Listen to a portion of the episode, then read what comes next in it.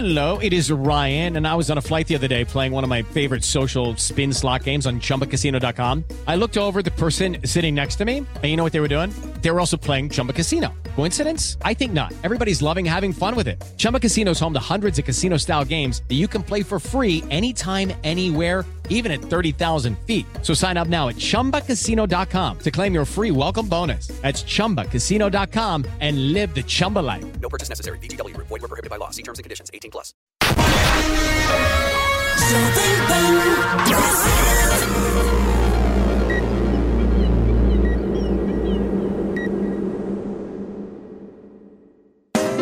Jovem Pan Morning Show. Oferecimento Loja e 100. O melhor Natal é a gente que faz. Loja e 100. Ainda bem que tem. Jovem Pan Morning Show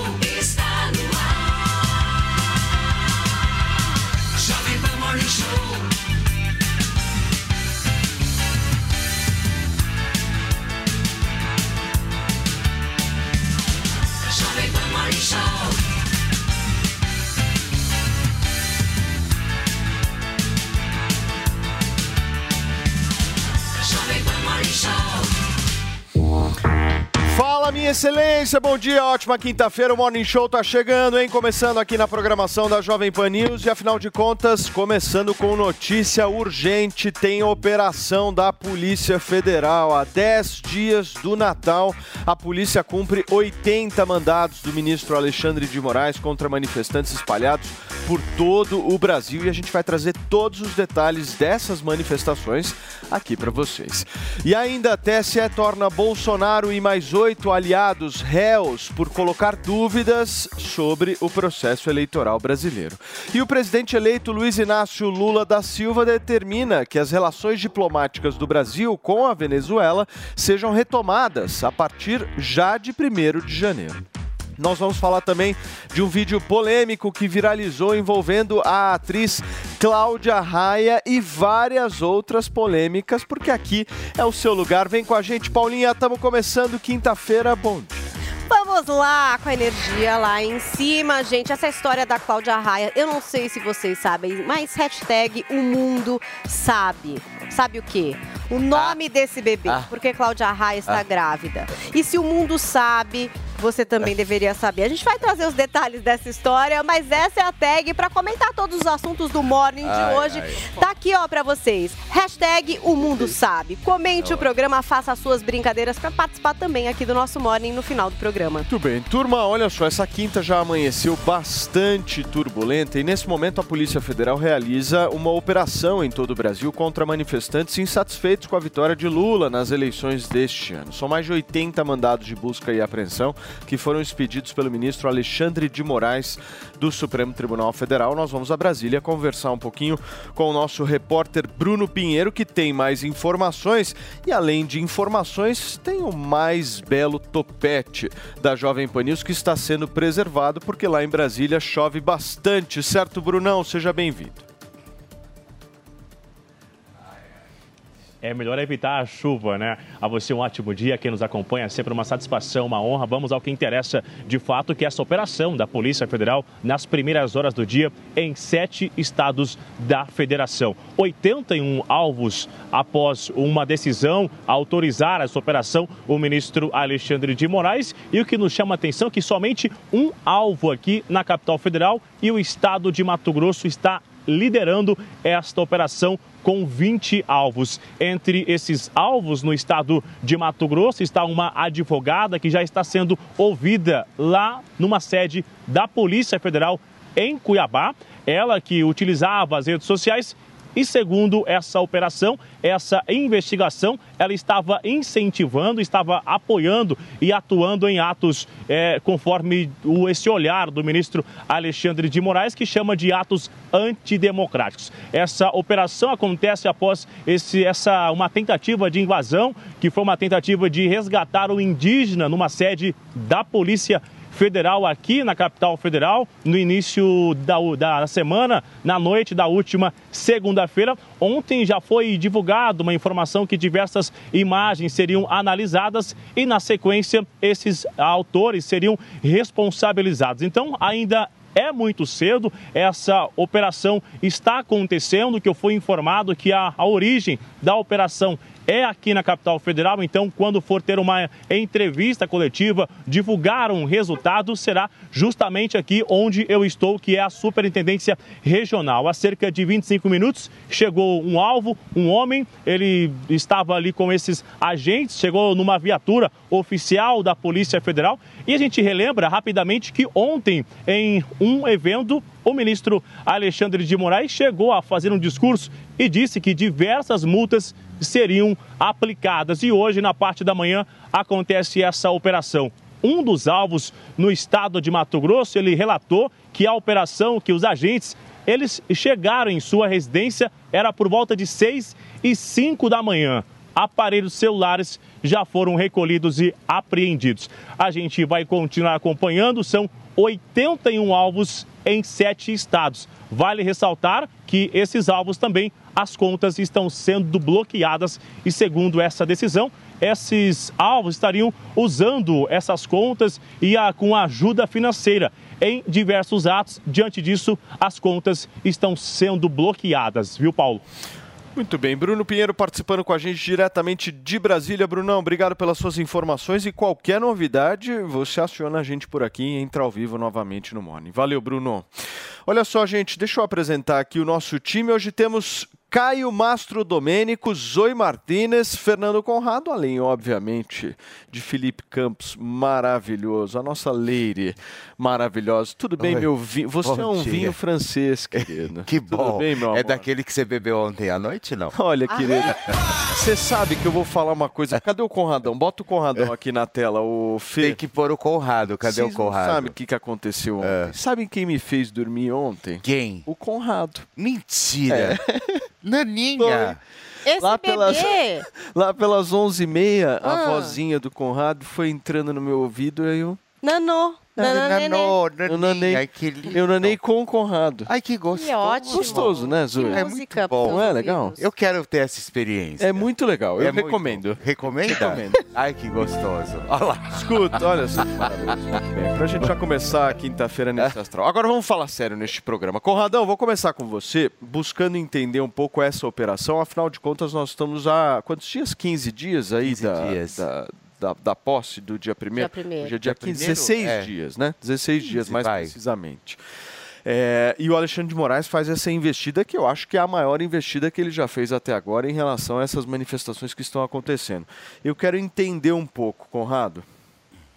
Entender que nós vivemos num estado de, com- de completa arbitrariedade. Quando a gente fala aqui, porque o que a gente tem que levar em consideração, olha só, meus amigos, o Lula venceu as eleições, numa eleição que não se pode questionar. Bolsonaro foi questionar ali, veio a ser chamado aí de. Como é que é que eu, que eu não Ah, colocou em dúvidas o sistema eleitoral. A dúvida se combate com a verdade. Basta o nosso TSE, o STF vir com a ver, né, mostrar a verdade, ponto sobre ponto, seria tudo esclarecido. É assim que funciona a coisa. O meu grande problema aqui não é o Lula ser presidente, isso eu não questiono em nenhum momento aqui. Ó, o cara ganhou, tem pessoas que escolheram, e é assim que a vida continua. O meu problema é a gente não poder se manifestar. Vocês acham que isso são atos anti, antidemocráticos? E aí o Alexandre de Moraes vem ontem, ele fala que haverão mais prisões, haverão mais multas, e hoje começa um trabalho no Brasil todo, principalmente lá no Mato Grosso, por quê? Porque o agrobusiness ali é o setor que é responsável por mais de 26% do nosso PIB. E o pessoal está vendo a destruição que nós estamos vivendo e não e querem uma resposta. O que me deixa muito preocupado aqui, Paulo, é que todo esse arbítrio é feito de maneira ilegal, já que nem o Ministério Público pediu essa investigação do Alexandre de Moraes e nem a polícia. Ninguém deu um caminho para isso, foi o próprio judiciário.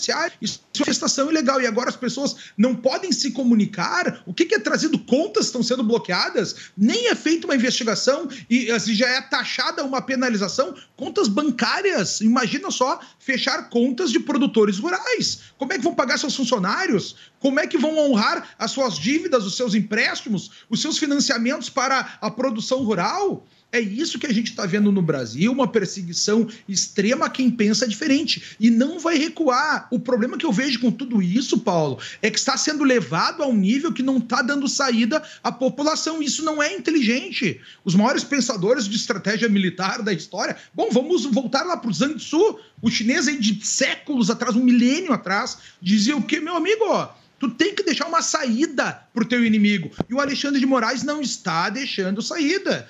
A, a, a escalada do que pode acontecer aqui, o Alexandre de Moraes acha, ah, quanto mais eu abafar, mais a coisa vai sossegar. É o contrário, vai escalar cada vez mais. E daqui a pouco aparece um psicopata patriota, um psicopata antidemocrático, aí eu quero ver o que, que vai acontecer. É esse nível que a gente quer que chegue o Brasil? Porque uma coisa é o Bolsonaro dizer que vai fazer alguma coisa, os apoiadores acreditarem, estarem nos quartéis. Agora, o problema são as liberdades de serem bloqueadas cada vez mais e a gente chegar num ponto de escalonamento a beirar uma guerra civil. É isso que a gente está vendo escalar no Brasil. E aí a gente tem que ter muita atenção, porque eu não quero isso para o Brasil. Eu quero que a gente tenha a melhor solução possível da maneira mais pacífica possível. Mas não é isso que os nossos que o, que o nosso poder judiciário vem fazendo. O que eu quero é que a nossa justiça faça o seu trabalho de justiça e que a gente tenha um sistema mais equilibrado aqui no Brasil, Paulo.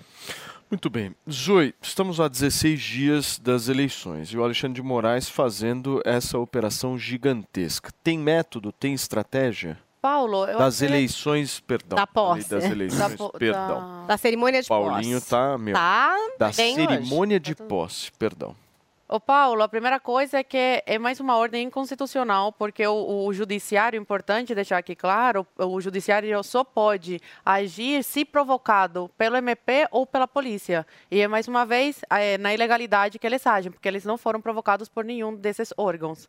Eles estão esticando, o Alexandre, o- a pessoa está esticando a corda, ele está querendo uma guerra civil, ele quer que deem alguma coisa muito mais séria para depois jogar a culpa não só nos manifestantes, mas no seu alvo principal, que é o presidente Bolsonaro. Que eles insistem em continuar falando que o Bolsonaro, que é a família do Bolsonaro, que está incitando essas pessoas a irem para as ruas. E vocês são testemunhas aqui que o Bolsonaro está quieto, que está na dele, que está evitando vir a público eh, falar alguma coisa, exatamente para isso, para não dar margem né, para novas narrativas aí e para esse homem usar alguma coisa contra ele. Ele continua esticando a corda, porque infelizmente a gente não tem um presidente da Câmara, um presidente do, do, num Senado com as calças bem colocadas, com as calças apertadas, com o cinto apertado, de, de que não tem culhão para fazer alguma coisa e colocar limites nesse, nesse tirano. Não dá para chamar de outra coisa. Essa pessoa é um tirano. Porque no dia que aconteceu a loucura lá em Brasília, que colocaram fogo aí em pneu, que colocaram fogo na rua,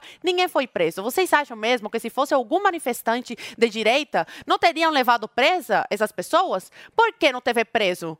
Porque eles querem usar essa narrativa, essa narrativa de que são as pessoas de direita, que são antidemocráticas, que colocam fogo nas ruas. Ué, e por que então não fizeram nada? Exatamente para isso, para hoje mandarem a Polícia Federal né, fazerem essas buscas ilegais, porque são ilega- ilegais, eh, na casa desses bolsonaristas, para de alguma forma mandar o recado e falar: ó, resto de manifestantes, se vocês continuarem nas ruas, vocês vão sofrer as consequências também. É para mandar esse recado, para as pessoas ficarem com medo, com medo. E não estamos vendo isso. As pessoas, entre mais essa, esse tirano provoca, mais as pessoas ficam nas ruas. E a história mostra que não é a direita que é antidemocrática, que é bândala. Tanto é que as manifestações aí, as últimas manifestações desses anos, impeachment da Dilma, todas as manifestações sempre foram pacíficas, ordeiras, com idosos, com cadeirantes, com crianças, com pais de família. Sempre foi na maior passividade. Agora, quando é por parte da esquerda, é sempre o vandalismo. Curioso, né? Que agora, nessas manifestações, depois de mais um mês, essas pessoas nas ruas estarem acampadas lá em Brasília, no QG, tudo pacífico. Agora vem essa loucura aí de tacar fogo na rua. Para quê? Para acabar com as manifestações. Tem pessoas infiltradas que fizeram isso sim para dar, pra dar brecha a essa narrativa e eles tentarem acabar com as manifestações. Eles vão fazer de tudo para acabar com as manifestações. Eles vão falar que são ilegais, que são inconstitucionais, vão infiltrar pessoas para fazerem coisas ilegais e aí tentar emplacar essa narrativa que são atos antidemocráticos. Então, o recado para esse tirano é: você pode esticar a corda o quanto você quiser. Entre mais você estica a corda, a corda, mais você desperta a ira do povo brasileiro. E essas pessoas não vão ficar com medo e não vão sair das ruas. Você pode mandar a Polícia Federal na casa de quem você quiser. As pessoas vão continuar nas ruas e estão dando um recado, porque está mais de um mês aí, faça chuva, faça sol. Ô, Caião, eu acho legal a gente fazer um raciocínio. Eu até fiz esse raciocínio ontem no, no 3 em 1 com o Constantino, com o Serrão, com o Vilela, e a gente conseguiu, meu, fazer uma, uma construção bem bacana de conversa no seguinte sentido. Ontem o Alexandre de Moraes, ele chegou e fez um discurso que não é um discurso jurídico, é um discurso político. Na hora que ele chega lá naquele evento tal e fala assim: ah, tem muito mais gente para prender, muito mais multa para expedir tal. Isso não é um discurso jurídico. É, foge da magistratura. Isso é um discurso político. Sim. Absolutamente político. Mesmo porque ele é um juiz, querendo Sim. ou não. Né? E ele não pode é, pré-julgar ninguém. Afinal de contas, ele é um magistrado. Então acho que começa daí. Só que eu vejo um problema estrutural muito forte na nossa República, porque um ministro desse, no caso o ministro Alexandre de Moraes, ele só se sente encorajado a fazer isso pela ausência fiscalizadora que nós temos hoje no Brasil. Né? Essa, essa construção dos três poderes, tanto do executivo, do legislativo e do do judiciário, essa, essa, essa balança, né, Fê, é uma balança muito desigual. É por isso que o cara se sente encorajado de ir lá e falar o seguinte: olha, eu vou multar todo mundo, vou prender todo mundo. Porque nós temos hoje na República um Senado Federal que é omisso.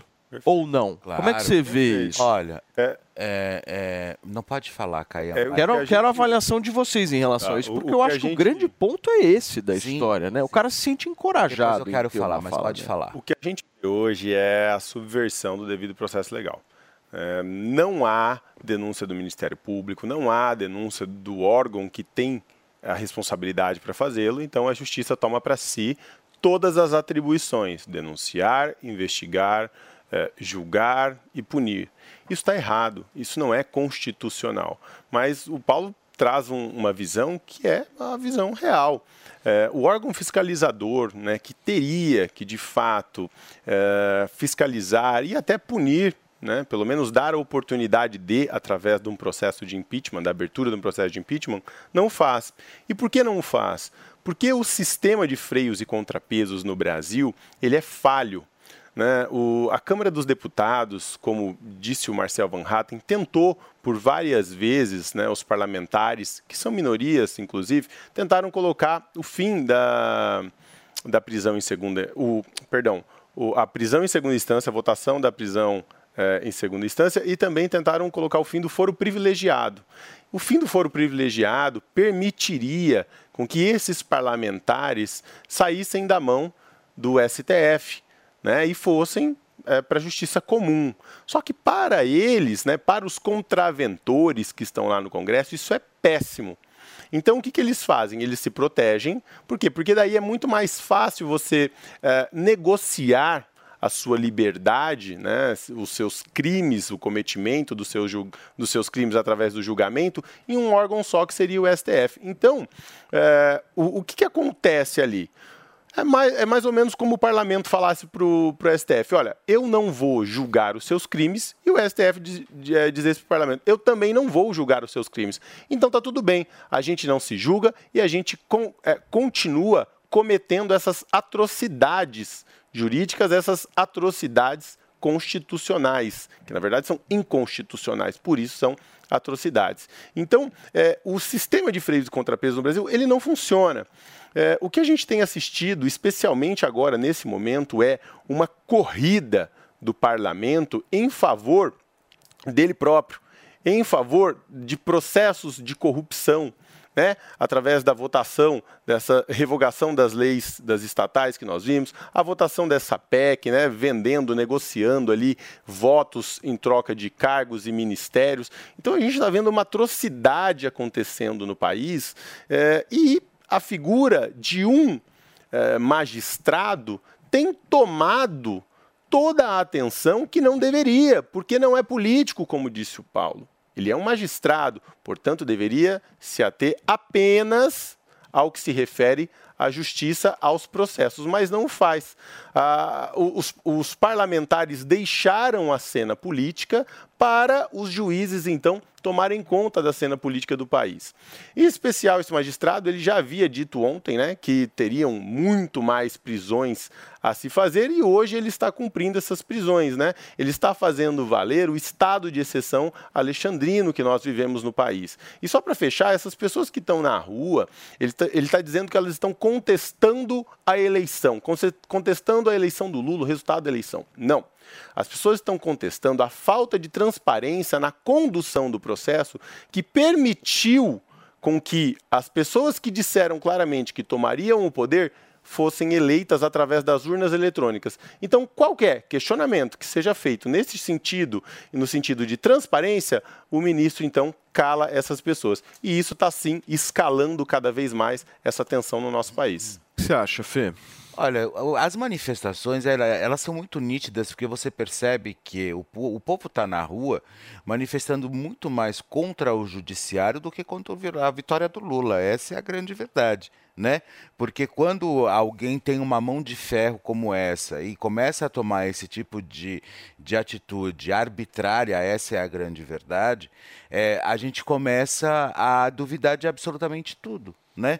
É, em, a, a, aonde, né? É, em qual momento nós vimos durante todo o, o governo, principalmente do, do, presidente Jair Bolsonaro, o que mais tivemos foram manifestações do MST, povo na rua gritando, é, praticamente não deixaram o presidente governar e nada foi feito, nada foi feito absolutamente nada. Agora, porque esses, manifesta esses manifestantes estão na, nas ruas buscando simplesmente com legitimidade um propósito e, um, e, e, tentando buscar realmente uma, uma resposta, aí sim vou mandar prender 80 pessoas? Me desculpa. E foi como você disse ontem, Paulo, hoje, pela, agora há pouco. É, ele realmente, ontem, o discurso dele não era discurso de juiz, não era discurso de magistrado, era um discurso realmente político, né, que não, na verdade não cabe né, dentro do Poder Judiciário. Então, eu acho que agora a gente está começando a enxergar e começando a partir por um momento muito complicado. Por quê? Porque é esse momento que a gente vai agora ter que navegar. Entendeu? Ou vocês fiquem quietos, ou vai ser todo mundo preso. Ele silencia todo mundo, né? Muito bem. E olha só, gente, o TSE aceitou um pedido do PT e abriu duas investigações contra o presidente Jair Bolsonaro. Uma por suposto abuso de poder político e econômico e outra por questionamento ao sistema eleitoral. Os dois processos foram acatados pelo ministro Benedito Gonçalves e tem como alvo mais oito aliados do presidente da República, certo, Paulinha? Isso, olha, além do presidente, é, são investigados aí nesse processo uma série de outras pessoas. Por exemplo, o ex-ministro Braga Neto, candidato a vice da chapa do Bolsonaro à presidência, o senador Flávio Bolsonaro, os deputados federais Eduardo Bolsonaro, Carla Zambelli Bia Kisses, os deputados federais eleitos Nicolas Ferreira e Gustavo Gayer e o senador eleito Magno Malta. É, todos os alvos são do PL. Então, a gente tem essa situação aí é, de duas ações, na verdade. Então, na primeira ação, a coligação do Lula acusa os investigados de praticar atos atentatórios contra o sistema eleitoral brasileiro, antes e depois das eleições. Já a segunda ação afirma que foram irregulares algumas medidas do presidente, como, por exemplo, a ampliação e antecipação dos pagamentos do Auxílio Brasil, Vale Gás e auxílio a caminhoneiros e taxistas, por exemplo, né? E então a gente tem aí essas duas ações rodando e também é, o entendimento do TSE de que eles poderão é, julgar aquele caso do Bolsonaro pré-eleitoral, né, naquela reunião com os embaixadores, em que ele questionou também alguns pontos é, da eleição, né, das urnas eletrônicas. Então o TSE também é, vai ter essa responsabilização de tratar desse caso em relação ao presidente da República, porque no entendimento deles, ele fez uso ali daquele momento, apesar de não ser de campanha, é, com uma premissa muito parecida com a campanha que depois ele estabeleceu, e também ali naquele momento fez uso, por exemplo, de uma transmissão da TV Brasil, né? Teve esse privilégio de ter essa transmissão da TV Brasil. Esse Perfeito. foi o entendimento. E olha só, gente, a gente conseguiu alguns poucos minutos com a deputada federal Bia Kisses, que mais uma vez atende gentilmente um dos nossos convites para participar do Morning Show. Muito obrigado, deputada. Ela que está sendo investigada por mais essa nova ação do TSE e vai conversar um pouco com a gente a respeito disso. Bom dia, deputada. Bom dia, Paulo. Bom dia a todo o pessoal aí do Morning. Deputada, como é que você está vendo tudo isso e principalmente essas novas ações aí por parte do Tribunal Superior Eleitoral? Com muita apreensão, Paulo.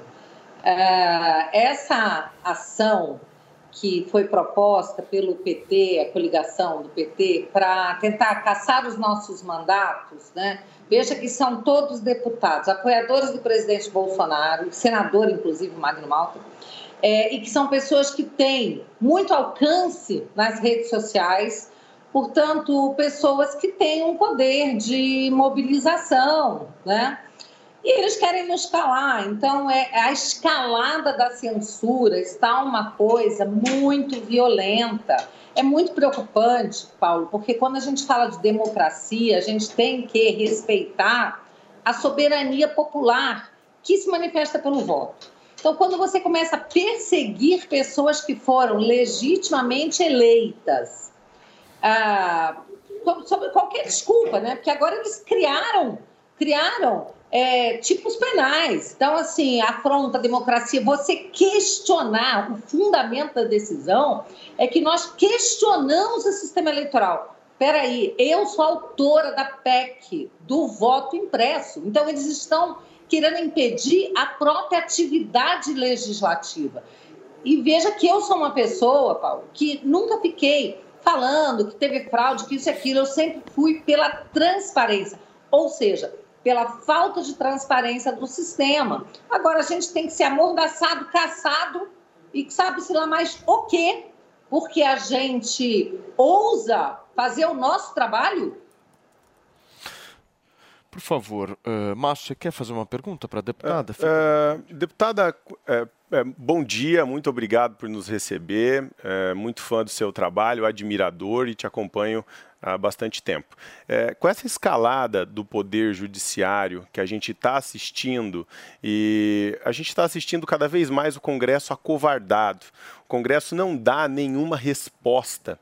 E o povo brasileiro está amedrontado. A gente enxerga isso nas pessoas. As pessoas não têm mais é, esperança de como recorrer, para onde ir, o que fazer, com quem falar, né? Porque a gente tem visto o parlamento é, a toque de caixa se reunindo para passar dispositivos que ainda são contra a nação brasileira, que é contra a preservação do dinheiro público, das contas públicas, e cada vez mais dando força a, a um ministro que tem adotado é, ações similares a ditadores aqui da América do Sul.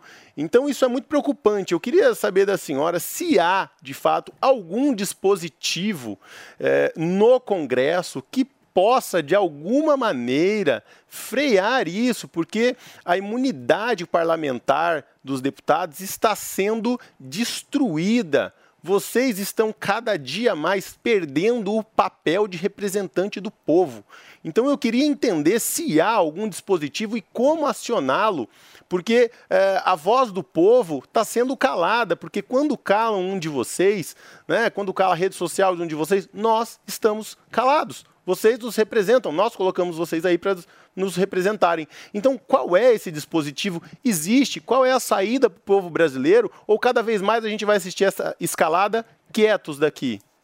Olha, de fato existe, mas não está funcionando. A Constituição ela tem um sistema de freios e contrapesos. Nesse caso, quem poderia pôr fim a essas atitudes que são absolutamente inconstitucionais do ministro Alexandre de Moraes e de outros ministros também, mas agora vamos, vamos nos ater aqui ao ministro Alexandre, é, que tem, ele se tornou o grande xerife da nação, então ele, ele, ele manda prender, ele impõe multa, ele faz, ele manda bloquear a conta, ele faz o que ele entende, é só porque ele quer. É, seria o Senado. Mas aí nós temos sentado na cadeira da presidência do Senado uma pessoa que já demonstrou que não tem o menor pendor, a menor intenção de pautar um dos muitos pedidos de impeachment contra o Alexandre de Moraes. Então, assim, nós, é, parlamentares, a gente está fazendo o que a gente pode. Olha, eu tenho, eu, todos os dias eu subo na tribuna. Eu e vários outros parlamentares, o Marcel Van Hatten, o Carlos Jordi, o Felipe Barros, a Caroline Detone, o Paulo Eduardo Martins, somos muitos. Não tanto quanto gostar- gostaríamos que fôssemos, mas somos muitos. e Todos os dias a gente sobe na tribuna, a gente se organiza, a gente vai atrás de um de outro. Nós temos grupos de WhatsApp em que nós estamos mobilizando as pessoas para ver se a gente consegue enterrar essa PEC do rombo, partir para uma obstrução. Só que para fazer obstrução você precisa de número suficiente. A gente está fazendo o que pode, mas não está fácil. Nós também estamos tão angustiados como o povo brasileiro, não é? E nós não temos, nós estamos aqui com o risco de perdermos nosso mandato e até de sermos presos. Então, assim, a situação é muito angustiante. E o que nós precisamos fazer é trocar o comando do Senado na próxima legislatura. Mas isso é urgente. Mas será que tem chance, deputada?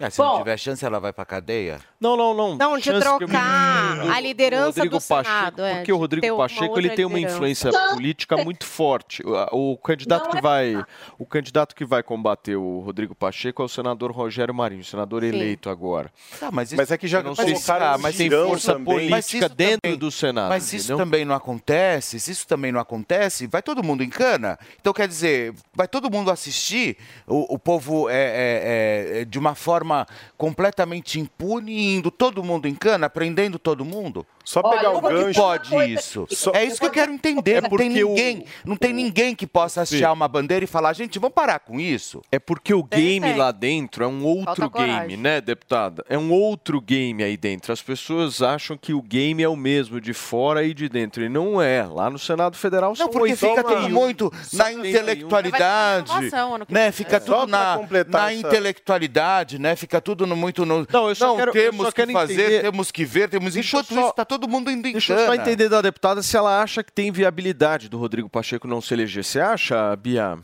Eu não vou dizer que seja fácil, não, Paulo. É uma batalha, tudo é difícil. Mas na medida em que o Alexandre de Moraes vai cada vez é, é, aumentando o tom, vocês viram ele falando, dizendo tem muito mais gente para ser presa, né? E para ser multada, se deliciando com isso. Meu Deus, a que ponto nós chegamos? Então, não é possível, porque eu fico pensando, Paulo, sinceramente, na mídia. Porque alguém que tem o poder também de barrar isso é a mídia. A mídia é um poder. Só que, quando a mídia aplaude, bate palma, e a gente vê, por exemplo, o ministro-presidente do TCU ontem, Aldomar, posso dizer que o Alexandre de Moraes é o guardião da Constituição. Então, você vai vendo, as instituições estão tomadas, a mídia está tomada com raras e honrosas exceções, como vocês, por exemplo.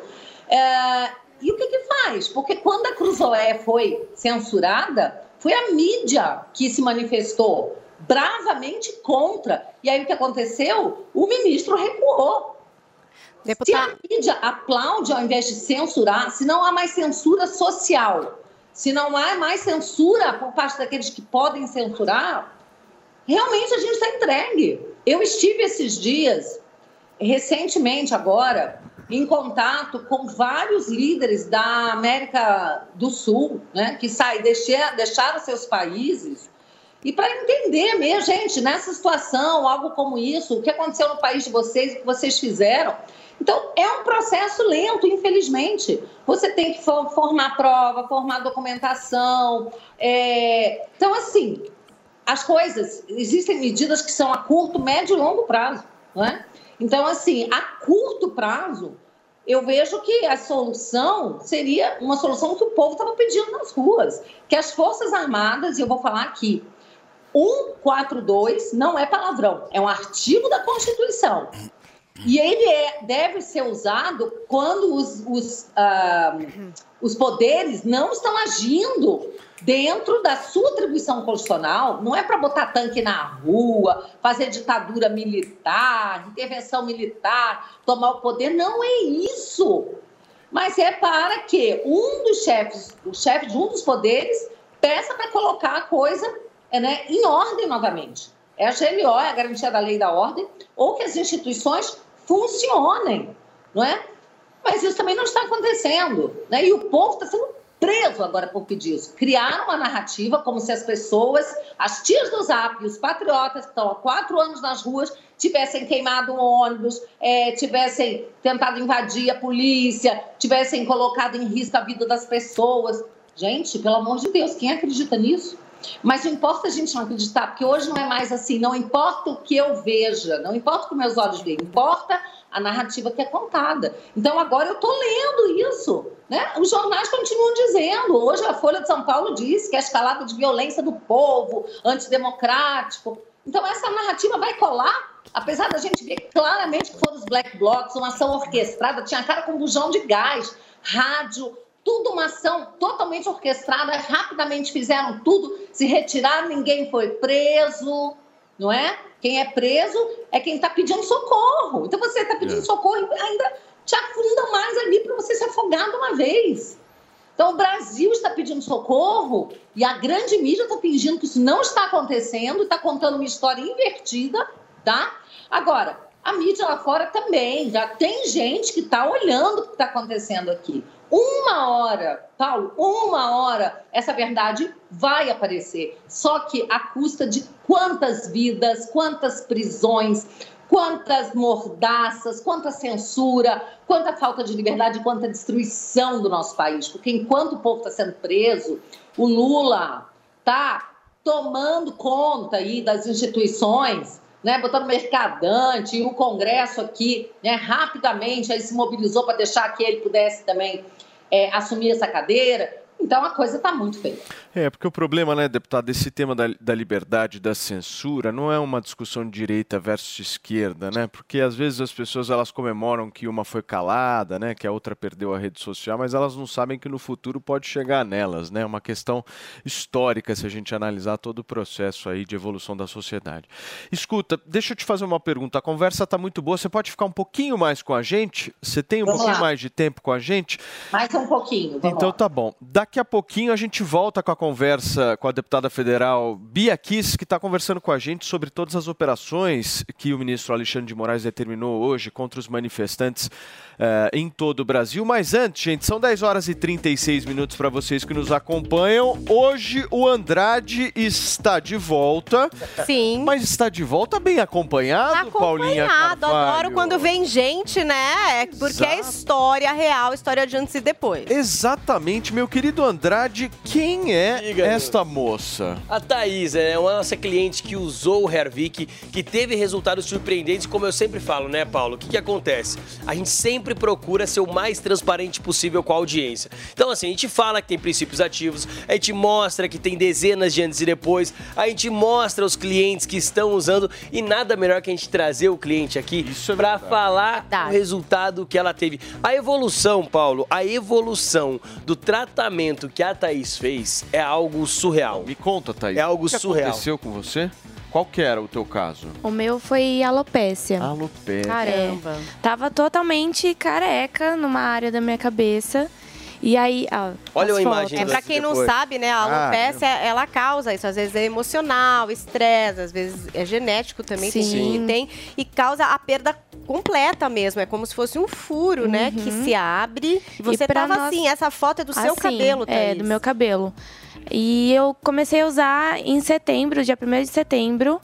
E em 15 dias eu já comecei a ver resultado, já tava ali nascendo os cabelinhos e agora ele tá dessa forma. Quanto tempo mais de tratamento, Thaís, mais ou menos? Olha, pra gente chegar até aí, uns três meses e meio. Imagina só. Três meses e meio apenas fazendo o tratamento com o Hervik, já teve essa evolução no tratamento. Então, gente, você que está nos acompanhando agora, tanto homens quanto mulheres, a gente está vendo quantas mulheres que estão usando o Hervik, que estão tendo resultado, tá sendo bacana, tá gostando. Então, aproveita essa oportunidade, pega o telefone, liga pra gente no 0800 020 1726. Tem casos de alopécia, né, Paulo? Como foi o caso da Thaís. É uma coisa mas que pega na autoestima, né? Muito, Thaís? A gente muito na Fica autoestima. muito abalada com esse tipo Porra, de alopécia coisa, né? deve ser um É. negócio. Quando eu vi o buraco na minha cabeça, eu entrei em desespero. Pra gente, né, mulher, é, horrível. Dá um medo. Exatamente. E aí homens também às vezes quer preencher falha na barba, a gente sabe que ajuda também. Então assim, tanto para homens quanto para mulheres, quer resolver o problema de falha, de queda,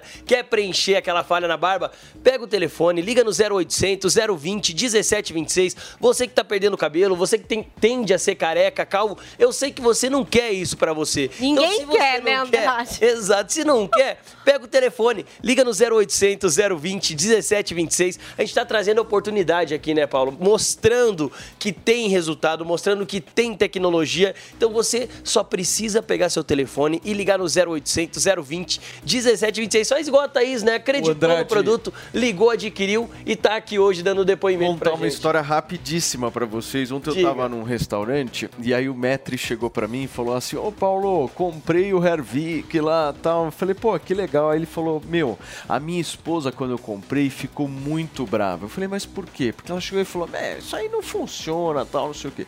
Comecei a usar, Paulo, a mulher roubou o.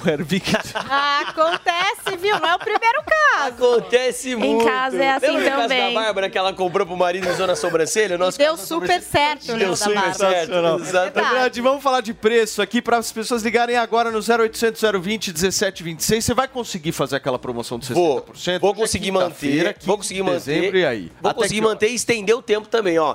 Como a Thaís tá aqui hoje, como nós trouxemos um brinde, eu tô vendo a Paulinha ali com um brinde diferenciado. Gente, eu vou hoje- fazer o seguinte. Se prepara, se 15 prepara. minutos para aproveitar a promoção de 60% de desconto. 15 minutinhos, 60% de desconto, ligando no 0800 020 1726. Então tá ali, ó. Até 10h55 você vai pagar 60% Vocês no estão tratamento de um ano. caixinha, Mas ó, o brinde tá no meu pulso Ah, aqui. você tá brincando. O smartwatch da Ervic. Nossa, A gente fala muito de autoestima aqui e tem conta-passos, tem esporte, tem música, tem tudo pra te incentivar a crescer aí na sua autoestima, a monitorar a sua saúde. Muito legal, um smartwatch, gente. Olha Paulo, que demais. Levou o Hervik e ganhou o relógio. Levou o tratamento de um ano do Hervik, garante 60% de desconto e mais o smartwatch de brinde. Paulo, não é sorteio, tá bem Olha. claro, não é sorteio. Não, é Levando brinde. o tratamento de um ano, além de pagar 60% de desconto,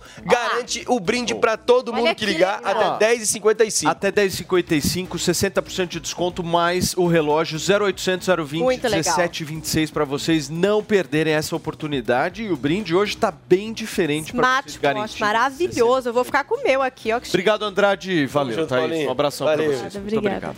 Turma, olha só, nós estávamos conversando com a deputada federal Bia Kisses e nós continuaremos a conversa depois do intervalo comercial. Não saiam daí, a gente já volta. São 10 horas e 41 minutos. Jovem Pan Morning Show. Só a D21 Motors tem as melhores ofertas da Caoa Sherry. Tigo 5X Pro, Arizo 6 e Tigo 7 Pro híbridos e ainda iCar com bônus de até 10 mil reais e a primeira parcela só para maio de 2023. Entrada e saldo em 48 parcelas ou taxa zero. Entrada e saldo em 24 parcelas. Consulte condições em d21motors.com.br barra ofertas e consulte condições. No trânsito, sua responsabilidade salva vidas. As lojas 100 estão ultrapassando a marca de 300 filiais. 300 lojas que valem por mil. Cada loja 100 tem mais de 1.400 metros quadrados. São lojas maravilhosas, enormes, climatizadas, super confortáveis, em prédios próprios e padronizados. Lojas com energia limpa e renovável. E com gente muito mais feliz em servir você. Loja 100. 300 lojas que valem por mil. Olá, Brasil! Chegou o grande dia! O curso Touro de Ouro 2 está no ar com mais conhecimento sobre o mercado financeiro. Agora você vai dominar outros indicadores que vão te ajudar a investir melhor o seu dinheiro. Se junte aos milhares de alunos do primeiro curso e aprenda a montar a sua própria carteira de investimentos. Acesse a newcursos.com.br e faça a sua inscrição no curso Touro de Ouro 2. N-I-U cursos.com.br. Vai, Torinho!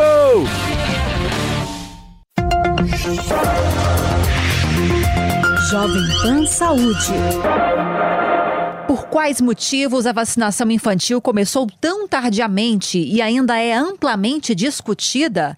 O Dr. Ed Moati, que cardiologista e cirurgião cardiovascular, que atua na linha de frente ao combate à Covid, explica. São feitos vários estudos populacionais, estudos grandes, controlados, para avaliar risco e benefício. E se verificou desde o início, desde janeiro de 2020, nós temos aí uma série de vários estudos realizados ao, ao redor do mundo todo, mostrando que realmente a população pediátrica ela é menos propensa a desenvolver essa doença. Existem alguns dados já estabelecidos que são interessantes a gente colocar. Primeiramente, que por um mecanismo imunológico da própria criança, da próprio sistema de defesa dela, ela consegue reagir melhor e se defender melhor do coronavírus em relação ao adulto. Segundo, a gente sabe que a criança não é um bom transmissor da doença, então, diferente do adulto, o adulto circulando e se aglomerando em festas, em eventos, em qualquer situação que ele esteja tendo contato físico, ele transmite mais do que uma criança. A gente sabe que a criança tem alguns mecanismos próprios dela para também incorporar melhor a, a, os efeitos de uma virose e conseguir se adaptar ao longo do tempo. E isso fez com que realmente, ao longo do tempo, a prioridade fossem alguns grupos populacionais específicos. Os idosos, se a gente se recordar no início mesmo da pandemia, essa doença chegou a ser taxada como uma doença de velhos, de idosos, né? Erroneamente chamada de velhos, mas doença de idosos, e na verdade hoje a gente sabe que ela não isenta ninguém da, de risco, mas ela começou a ser taxada como doença de idosos porque percebeu-se que os idosos tinham uma fragilidade maior. Depois percebeu-se que os diabéticos, hipertensos, os portadores de asma brônquica, de doenças em geral crônicas, insuficiência renal, insuficiência hepática, eles eram mais propensos. E a população pediátrica, naturalmente, foi ficando num segundo plano, não de importância, mas de prioridade. E agora, quando nós temos, no Brasil pelo menos, praticamente 70% da população brasileira vacinada com pelo menos duas doses da vacina, chegou-se o momento realmente de se pensar em colocar as crianças nessa, nessa imunização. Por isso que o processo de crianças começou mais recente não só no Brasil, como no mundo todo. Se você quiser rever essas e outras entrevistas, é só acessar o canal Jovem Pan Saúde e também o aplicativo da Panflix para Android e iOS. Jovem Pan Saúde. A notícia que você quer saber. Notícia que você precisa saber. 24 horas com você. No seu rádio e na internet. Jovem Pan. A sua defesa.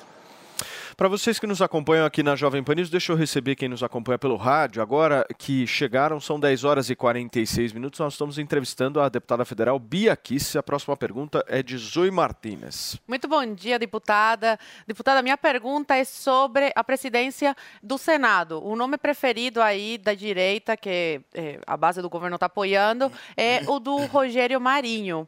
Mas agora surgiu também o nome do senador Girão. É, a, a, senhora acredita que vai ter uma aliança aí por parte dos dois, que vão decidir apenas um nome, ou vai ter esse racha aí na direita? Zoe, o senador Girão, de fato, é um senador bastante atuante e tem sido muito atuante na questão das liberdades. Né? Então, certamente, ele é um bom nome. Mas o difícil é conseguir superar o Rodrigo Pacheco. Nós estamos, temos que trabalhar para isso e eu acho que o papel da população vai ser muito importante, porque é, os, o, os, eleitores precisam falar com os seus senadores, né? É, mostrar a insatisfação, mostrar a necessidade dessa alteração. O Rodrigo Pacheco, para ser eleito, ele precisa de 42 votos, tá?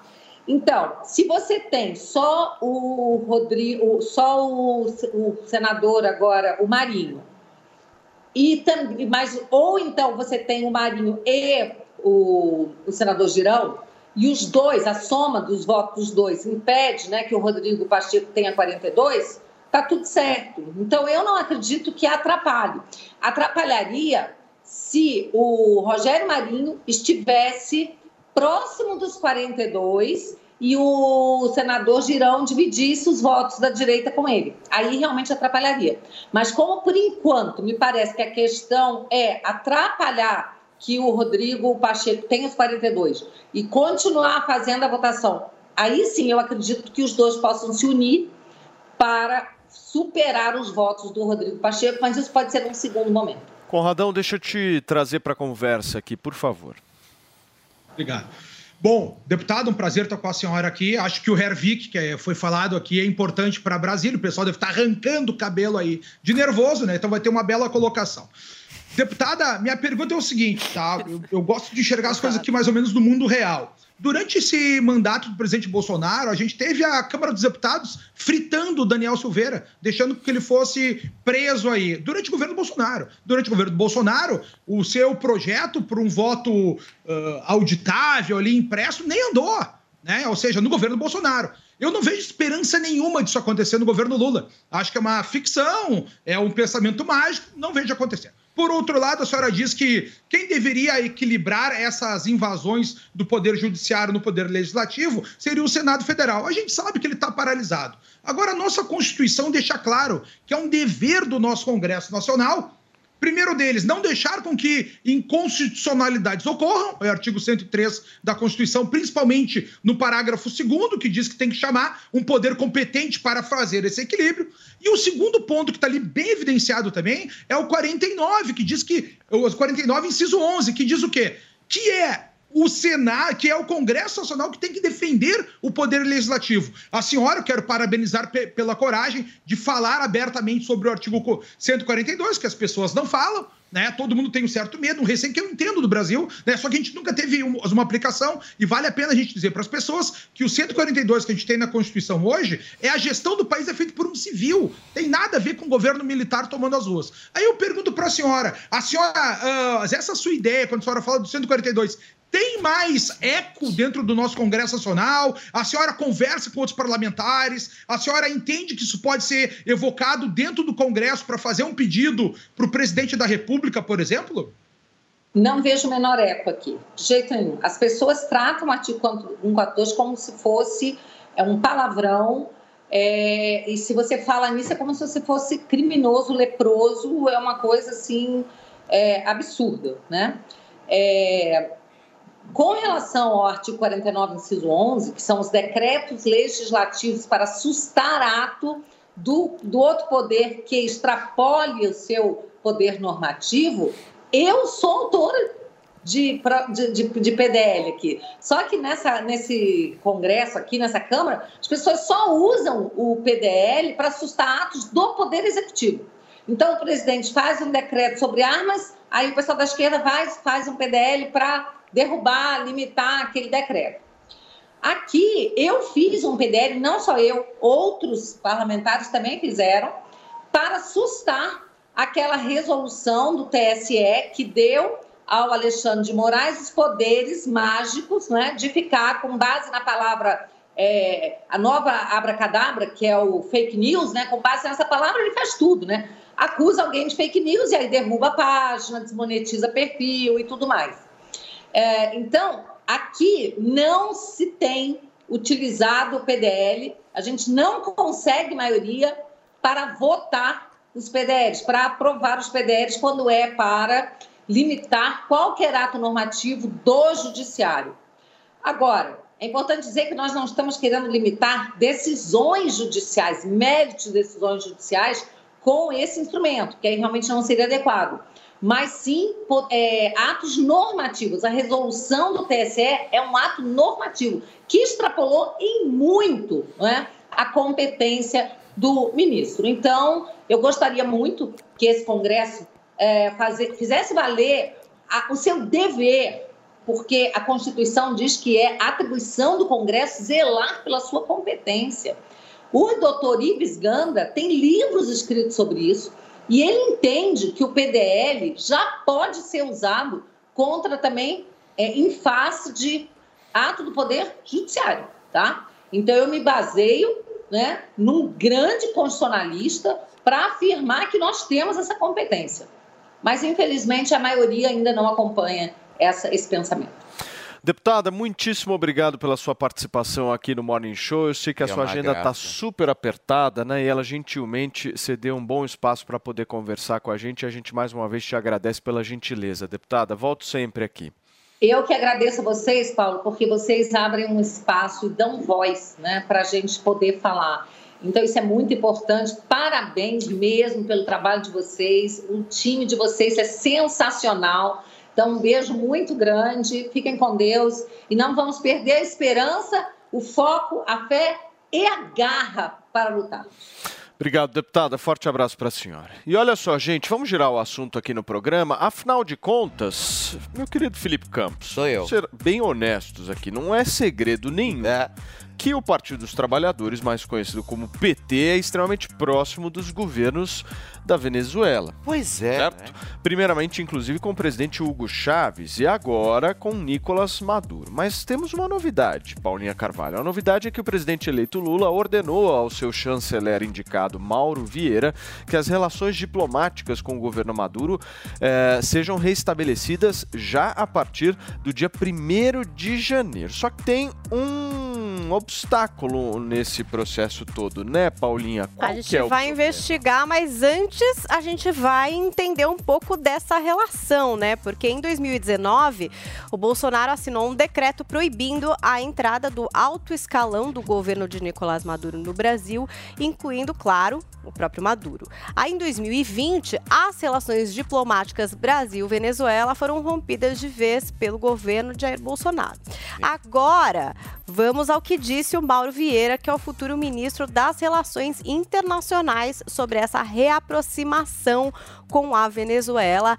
Vou abrir aspas aqui para o Mauro Vieira. Com relação a Venezuela, o presidente Lula me instruiu que restabelecêssemos as relações, o que faremos a partir do dia 1 enviando num primeiro momento com um encarregado de negócios para retomar os prédios que temos lá, residências, chancelaria, reabrir a embaixada e posteriormente indicar o embaixador junto ao governo venezuelano. Então, tá aí. Parece que dia 1 as coisas mudam, Paulo. Muito bem, Paulinha. Sobre essa retomada de relações e principalmente a possível vinda de Nicolás Maduro na posse do presidente eleito, a gente volta a Brasília para conversar com o Bruno Pinheiro, que tem apuração sobre esse caso, certo, Bruno? O Pet pegou chuva, hein? Exatamente, aqui ainda continua chovendo e sobre esse assunto chove incerteza se Nicolás Maduro vem ou não. Acontece que uma apuração minha uma apuração exclusiva sobre esse contato de enviar o convite a Nicolás Maduro ou não. Essa resolução lá de 2019, quando o então ministro Sérgio Moro também assinou essa resolução, é uma certa lista, uma intensa lista, melhor dizendo, com vários nomes de diversos funcionários do alto escalão do regime venezuelano. Entre esses nomes, o nome de Nicolás Maduro. E aí o que foi? O governo eleito e já diplomado, Luiz Inácio Lula da Silva, o interesse de convidar esse líder que ele venha assistir à cerimônia quando Lula vai subir a rampa no primeiro de janeiro. Só que essa resolução acaba complicando, impedindo que Nicolas venha a este evento. E aí, uma informação que eu confirmei com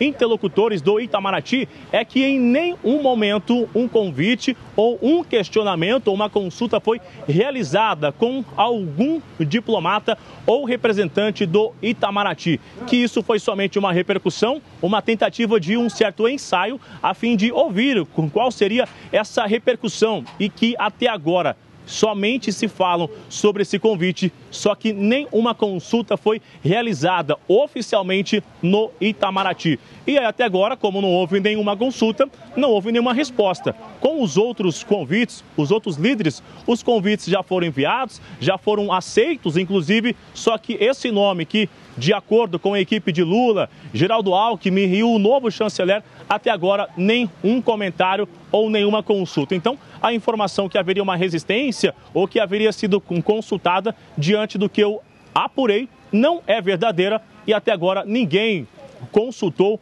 o Itamaraty sobre o que deve ser feito. A expectativa é que fosse revogado assim que ele chegasse e Lula assumisse em 1 de janeiro, isso fosse revogado. Só que nem mesmo isso eles consultaram as relações exteriores, o que deve ser feito. Então, a gente vai acompanhar se eles vão consultar ou somente é só uma especulação e sentindo a repercussão aqui na capital federal, viu, Paulo? Muito bem, Bruno Pinheiro mais uma vez participando aqui do nosso Morning Show e trazendo informações exclusivas, apuração do nosso queridíssimo Bruno Pinheiro, direto de Brasília e explicando pra gente se Maduro vai ou não vai à posse, principalmente os entraves para isso, certo? Cadê o nosso Fernando Conrado? Coloca ele na tela aqui para mim, eh, Fernandinha. Ô Conradão, você sabe que eu tava esperando pelo menos uns 30 dias aí, 15 dias, ah, 20 dias para ser um pouquinho mais bonzinho, de um Lulinha um pouco mais leve. Mas com esses nomes todos que estão sendo anunciados, com esse trator que ele está passando, eu acho que é bem capaz do Maduro sim estar aqui e dane-se o Itamaraty, né, meu amigo? É ingenuidade tua, né, Paulo? Achar que ia acontecer uma coisa dessas. Todo mundo, a gente tá falando aqui durante toda a campanha, ó, os caras vão entrar atropelando, não, vai dar tudo certo. É mentira, né, pessoal? Meus amigos, tu falou aí da- das relações anteriores ao Maduro, a gente tem que lembrar aquele episódio dos atletas cubanos nos Jogos Pan-Americanos de 2007 aqui no Brasil, que eles fugiram, vieram pra cá, ó, nós não queremos Cuba, vamos fugir. Aí o Tarso Genro mandou prender mandou extraditar para lá e veio dizer para nós, Tarso Genro, ministro da Justiça do PT, do, do- governo Lula, inclusive, dizendo: não, eles escolheram voltar para Cuba. 15 dias depois chegou a informação que de fato teve uma extradição. A pergunta que eu quero fazer para vocês é o seguinte: o Brasil reconhece o Juan Guaidó como sendo o presidente da Venezuela, lá não reconhece o Maduro. Como é que vai ficar a operação acolhida lá na nossa divisa com a Venezuela, que já recebeu mais de 800, formalmente, né, mais de 800 venezuelanos que fugiram para o Brasil, que são agora exilados dentro do Brasil. Nós, os, o governo do PT vai devolver todos eles? Vai acabar com essa operação que está acontecendo na nossa fronteira? A gente tem que enxergar com olhos muito claros que já virou completamente a chave do governo. Se alguém achava que isso aqui ia ficar no Lulinha Paz e Amor, tomou um ledo engano, vai ter que entrar lá para o Festival dos Liberais Arrependidos, que é o que a gente está vendo, e a gente vai ver isso acontecer também na imprensa. Meu, anota no papel, mesmo ganhando qua- quadruplicado os valores. Ah, porque é uma coisa que a gente tem que trazer também, né? Foi quadru- quadruplicado os valores de da verba de propaganda das estatais. Meus amigos, todos os grandes escândalos das estatais aqui no Brasil se deram exatamente com as verbas de propaganda. Marcos Valério, vocês esqueceram tudo isso? Bom, agora mesmo com todo esse dinheiro que vai começar a jorrar pras, pa- para o jornalismo pró-governo hoje, dentro de pouco tempo eles já vão estar batendo contra o governo também, porque faz parte bater contra o governo. Então a gente tem que enxergar o que está acontecendo aqui e ver para onde é que o Brasil vai e diante dos arrepios que estão acontecendo na nossa nação diariamente, com indicações de ministros incompetentes, com fatiamento de cargos, com aumento no número de, de ministérios e agora ficando amigo né, de grandes ditadores. Para chamar o presidente do Brasil de ditador, ninguém pagava imposto e a nossa Suprema Corte achava bonito. Agora, quem é que realmente apoia ditadores? Tá aí. O governo petista que agora está entrando no poder. O Conrado, e você lembra daquele papo durante a campanha de que Ai, eu não gosto nem do Lula nem do Bolsonaro. Mas entre um dos dois eu vou ter que escolher. Então eu vou de Lula, porque eu sou a favor da democracia. Você lembra desse O papinho? Bolsonaro não usa máscara. Ah, Cê- O Bolsonaro não usa Não, máscara. Não, e que é contra a democracia, e que é um ditador, e que o Lula, então, era mais paz e amor. Pois bem, olha aí, olha aí. Será que esse povo caiu nesse papinho por ignorância ou por mau caratismo mesmo? É a, pergunta que eu sempre me faço. Eu, faço que eu falo que depois de uma certa idade, se você continua acreditando nisso, é porque você tem algum desvio de caráter aí. Porque quando você é jovem, até vai. Até- Você pode ser enganado, cair nesse papo mesmo de igualdade, de ir né, no, no, no papo mais bonitinho, de que, ai, como a vida é bela, vamos proteger os mais pobres. Mas depois de uma certa idade, se você continuar com esse papo, é que você tem algum desvio de caráter. Esse aí, esse aí é a minha teoria. Então aí, cadê essas pessoas que votaram no Lula, né? Aquelas pessoas limpinhas, até alguns que se diziam de direita, por exemplo, a Tebet, que falou que ela nunca foi a favor do PT, do Lula, mas que ela é, é a favor da democracia, né? Da liberdade. Então aí, ó, quem que faz parceria com ditaduras? Quem que é amiguinho de ditador? Quem que faz questão de ter um ditador na sua posse? O Lula, o PT. Estão Zoe, aí tentando de todas as formas restabelecer novamente as amizades. E o recado que eu tenho aos brasileiros é o seguinte: apertem os cintos, bora trabalhar muito, que as contas no, desses eh, parlamentares, desse do Lula e desses ditadores da América Latina não se pagam sozinhas. Por aí vem mais impostos, vão aumentar os impostos, você vai ter que trabalhar para pagar mais imposto, porque ponte e eh, metrô e coisa em Cuba não se pagam, Porto, o Porto de Maria não se pagam sozinhos. Então, vocês, queridos, nós, né, os trouxas aqui, os retardados, que temos que trabalhar todo dia para pagar aí, financiar esses ditadores. E a pergunta que fica, porque eu não posso afirmar, né, aqui no país que a gente vive atualmente, a gente tem que trabalhar nessa base de, de pergunta, né, para tentar não ser preso. Que benefício o Brasil tem fazendo parceria com essas ditaduras? A Venezuela, Cuba, Nicarágua, tá tudo afundado. Não tem economia, não tem nada a oferecer ao mundo. Qual é o interesse do PT em ter parceria com essas ditaduras, em mandar dinheiro para essas ditaduras? Será que é corrupção? É uma pergunta, hein? Não afirmei nada. Não, e tem, e tem uma, uma coisa, meu querido. Vou só fazer um. O que, que foi o, o- Não, só, eu queria ouvir só o Mastro, só um minutinho, Conrado. Eu passo em seguida a palavra para você, porque eu acho o seguinte: essa presença, Caião, do Maduro na posse, ela vai destruir no primeiro dia de governo todo um discurso que foi feito na campanha. E ele não né? tá nem aí para discurso, Então, meu filho. Não, mas, mas o que eu tô querendo dizer. Tá se é o achando o dono do seguinte, Brasil. Ele começa, eu, eu entendo, Zoe, mas vamos pensar politicamente, porque ele não é o dono do Brasil. O dono do Brasil são as pessoas. Não, eu tirando, outro lá que eu não, falo o nome. Para mim, dono do Brasil é o povo brasileiro, porque se esses senadores estão lá, eles foram eleitos. O Lula está lá e foi eleito. Se o Bolsonaro teve voto, ele teve voto. Agora, o meu ponto Fala é o isso para as seguinte. pessoas que estão indo em cana. Eu entendo. Mas o meu, o meu ponto que eu quero trazer para o Caio é o seguinte: o Lula já começa causando um estelionato eleitoral. No primeiro dia, se ele tiver o Maduro efetivamente na posse. Eu quero que você me responda. Mas se você me autorizar, meu querido Mastro, eu vou para um rápido intervalo comercial. Agora. E você responde É um na suspense. volta. Agora. Pode ser? Vamos deixar no ar. Vamos Turma, É. daqui a pouquinho a gente volta aqui na Jovem Pan News. Show. Só a D21 Motors tem as melhores ofertas da Caoa Sherry. Tigo 5X Pro, Arizo 6 e Tigo 7 Pro híbridos e ainda iCar com bônus de até 10 mil reais e a primeira parcela só para maio de 2023. Entrada e saldo em 48 parcelas ou taxa zero. Entrada e saldo em 24 parcelas. Consulte condições em d21motors.com.br barra ofertas e consulte condições. No trânsito, sua responsabilidade salva vidas. Lojas 100 estão ultrapassando a marca de 300 filiais. 300 lojas que valem por mil. Cada loja 100 tem mais de 1.400 metros quadrados. São lojas maravilhosas, enormes, climatizadas, super confortáveis, em prédios próprios e padronizados. Lojas com energia limpa e renovável e com gente muito mais feliz em servir você. Loja 100, 300 lojas que valem por mil. Agora é pra valer! Chegou a hora das principais seleções do mundo entrarem em campo. Quem será que leva a taça mais cobiçada do futebol? Você já tem algum palpite? Então é hora de seguir os seus instintos e vibrar com o resultado de cada confronto. Vai de bob.com e confira as melhores odds para você fazer as suas apostas. Cadastre-se agora e receba até 100% do valor em bônus. Vai de bob.com. Na dúvida, vai de Bob.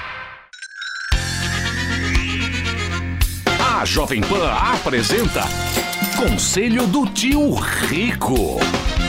Senhoras e senhores, Daniel Zuckerman, tio Rico, este é o conselho aqui na Jovem Pan.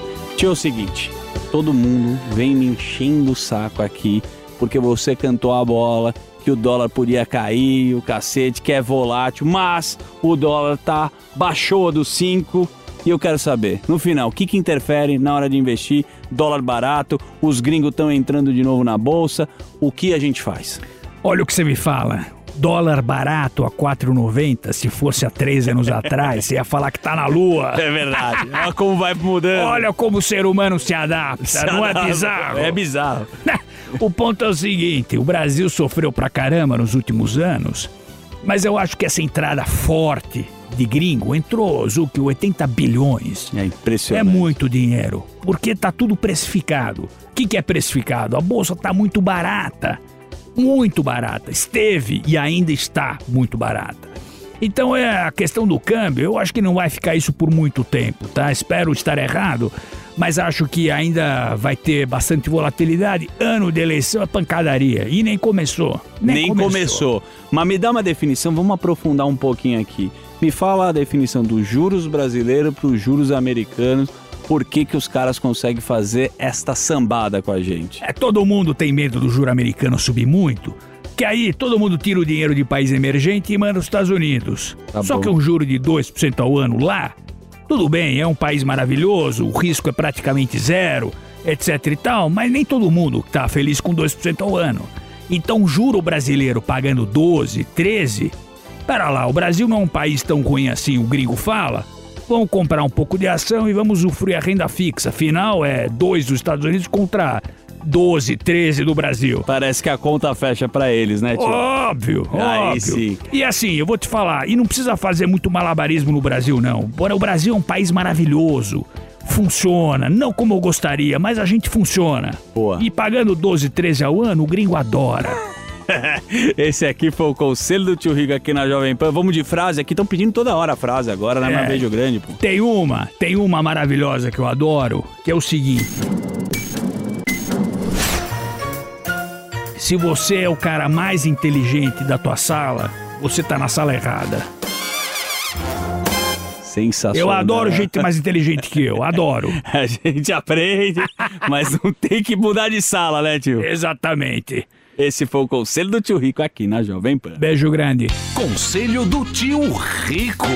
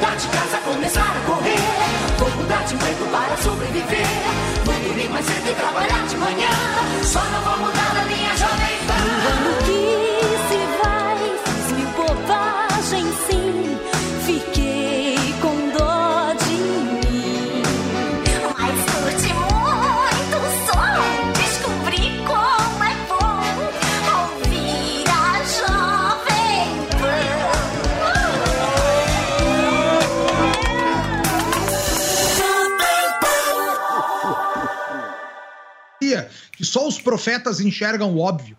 Para a gente conseguir falar mais sobre isso e para complementar o que o, o que o Caio conversou conosco aqui, é o seguinte: imagina a nossa bolsa de valores num dia depois das eleições, Lula ganhando, ela estava em 116 mil pontos.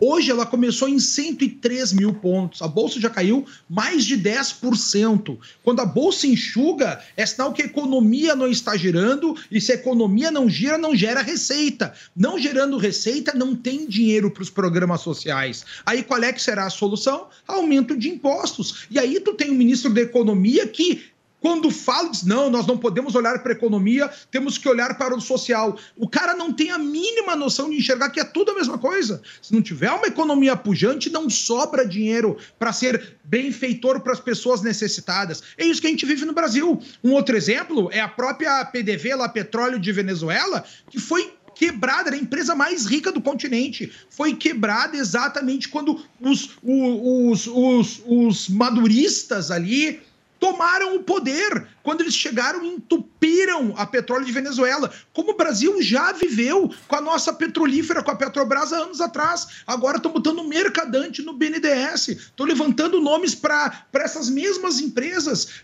O- os mercadantes, a gente tem que que deixar claro para as pessoas, foi o cara que quebrou o Brasil no governo Dilma. Ou vocês esqueceram? Agora ele vai ser colocado no BNDES. Então, para tirar dinheiro do brasileiro e não dá para o outro brasileiro que passa fome, não. Dá lá para um venezuelano, dá lá para um boliviano, dá lá para um cubano. Os caras estão roubando dinheiro da nossa nação para dar para um estrangeiro. Isso é pior ainda do que a gente pode viver. É lastimável que a gente se encontre adiante. Estamos indo a passos largos para o fundo do poço, Paulo.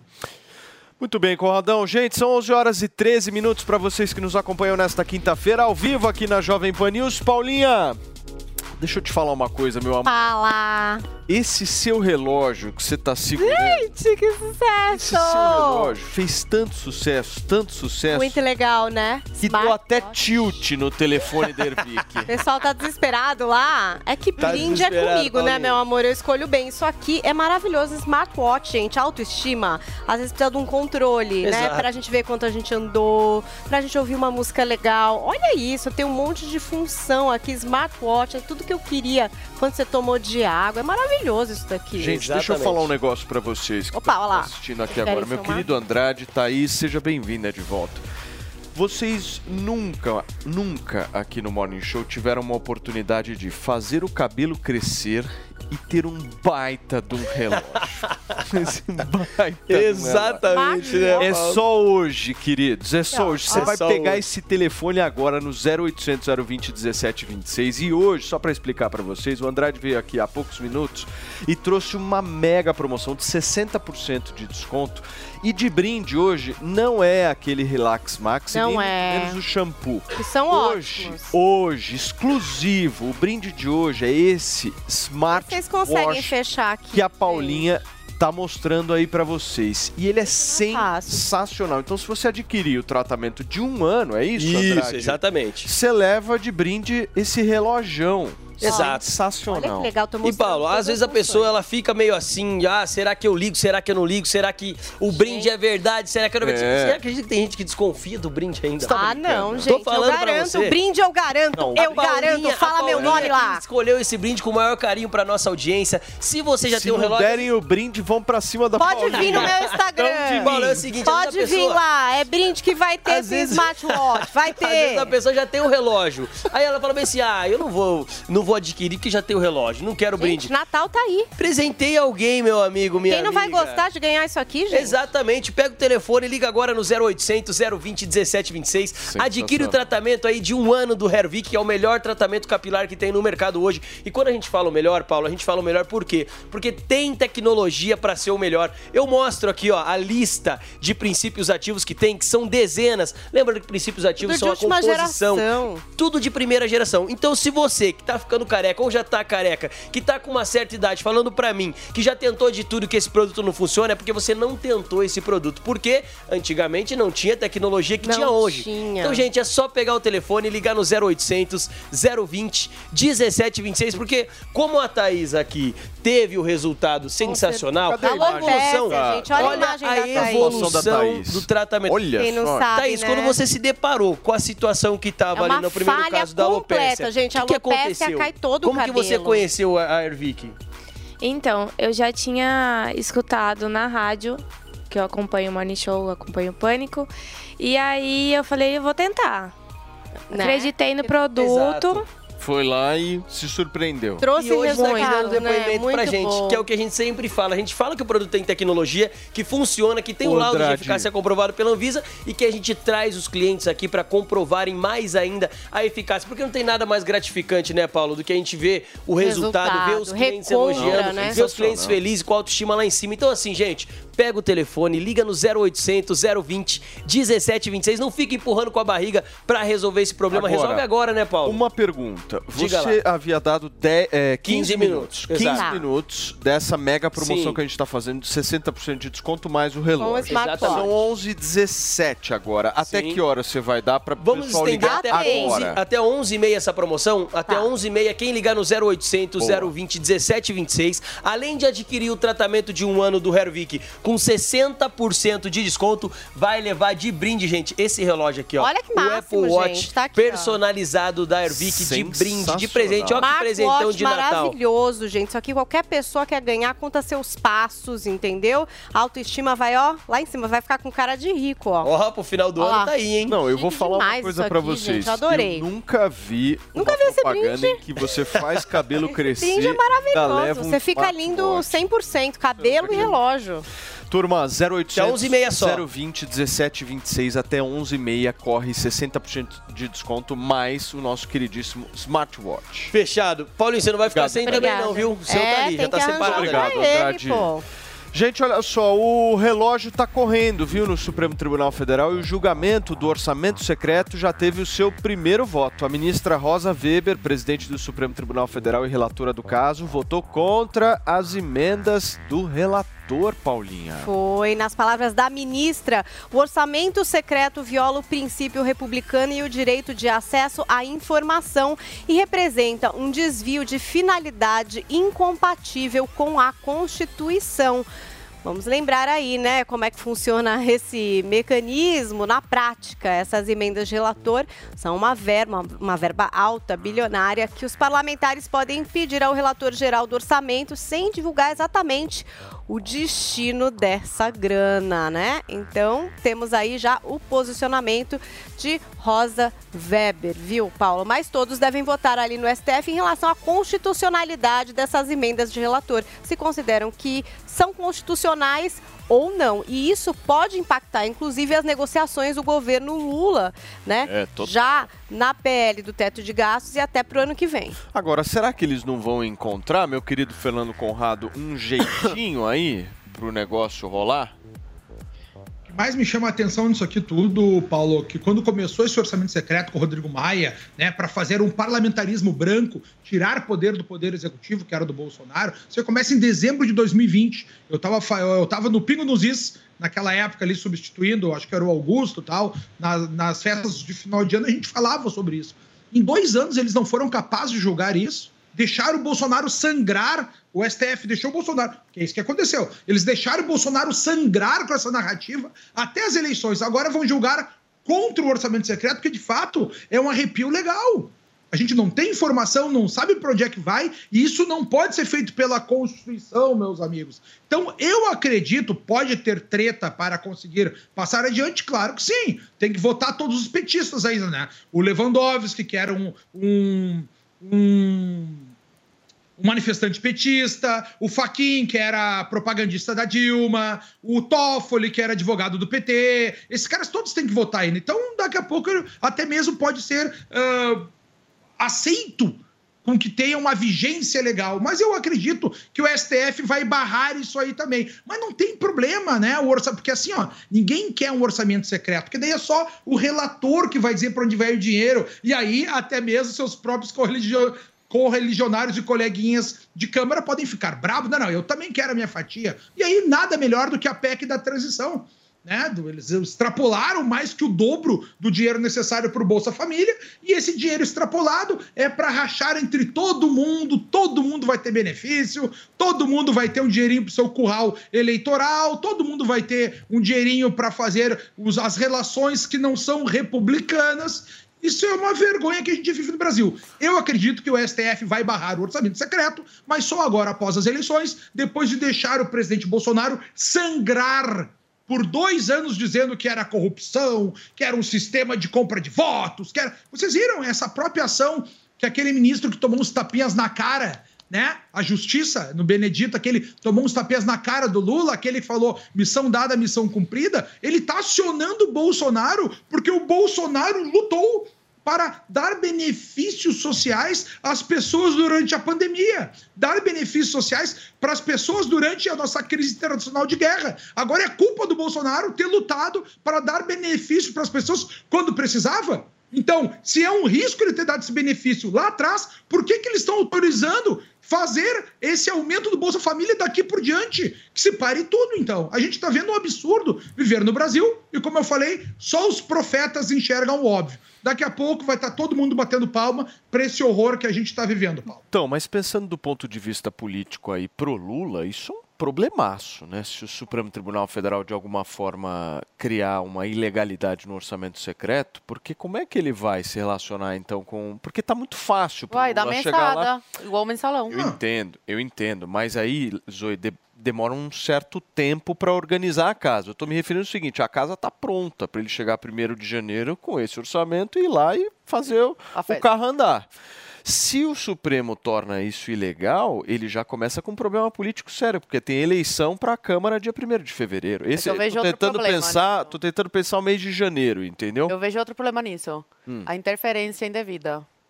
O poder, um poder interferindo em outro poder. Porque esse assunto diz respeito ao legislativo. A gente pode entrar na questão se é legal, se não é, se falta transparência. Eu acredito que falta transparência. Acho que entre mais transparência, melhor. Falta, sim, um certo tipo de transparência. Agora, isso diz respeito ao legi- legislativo. Uma discussão do legislativo, Conrado, e você está aí.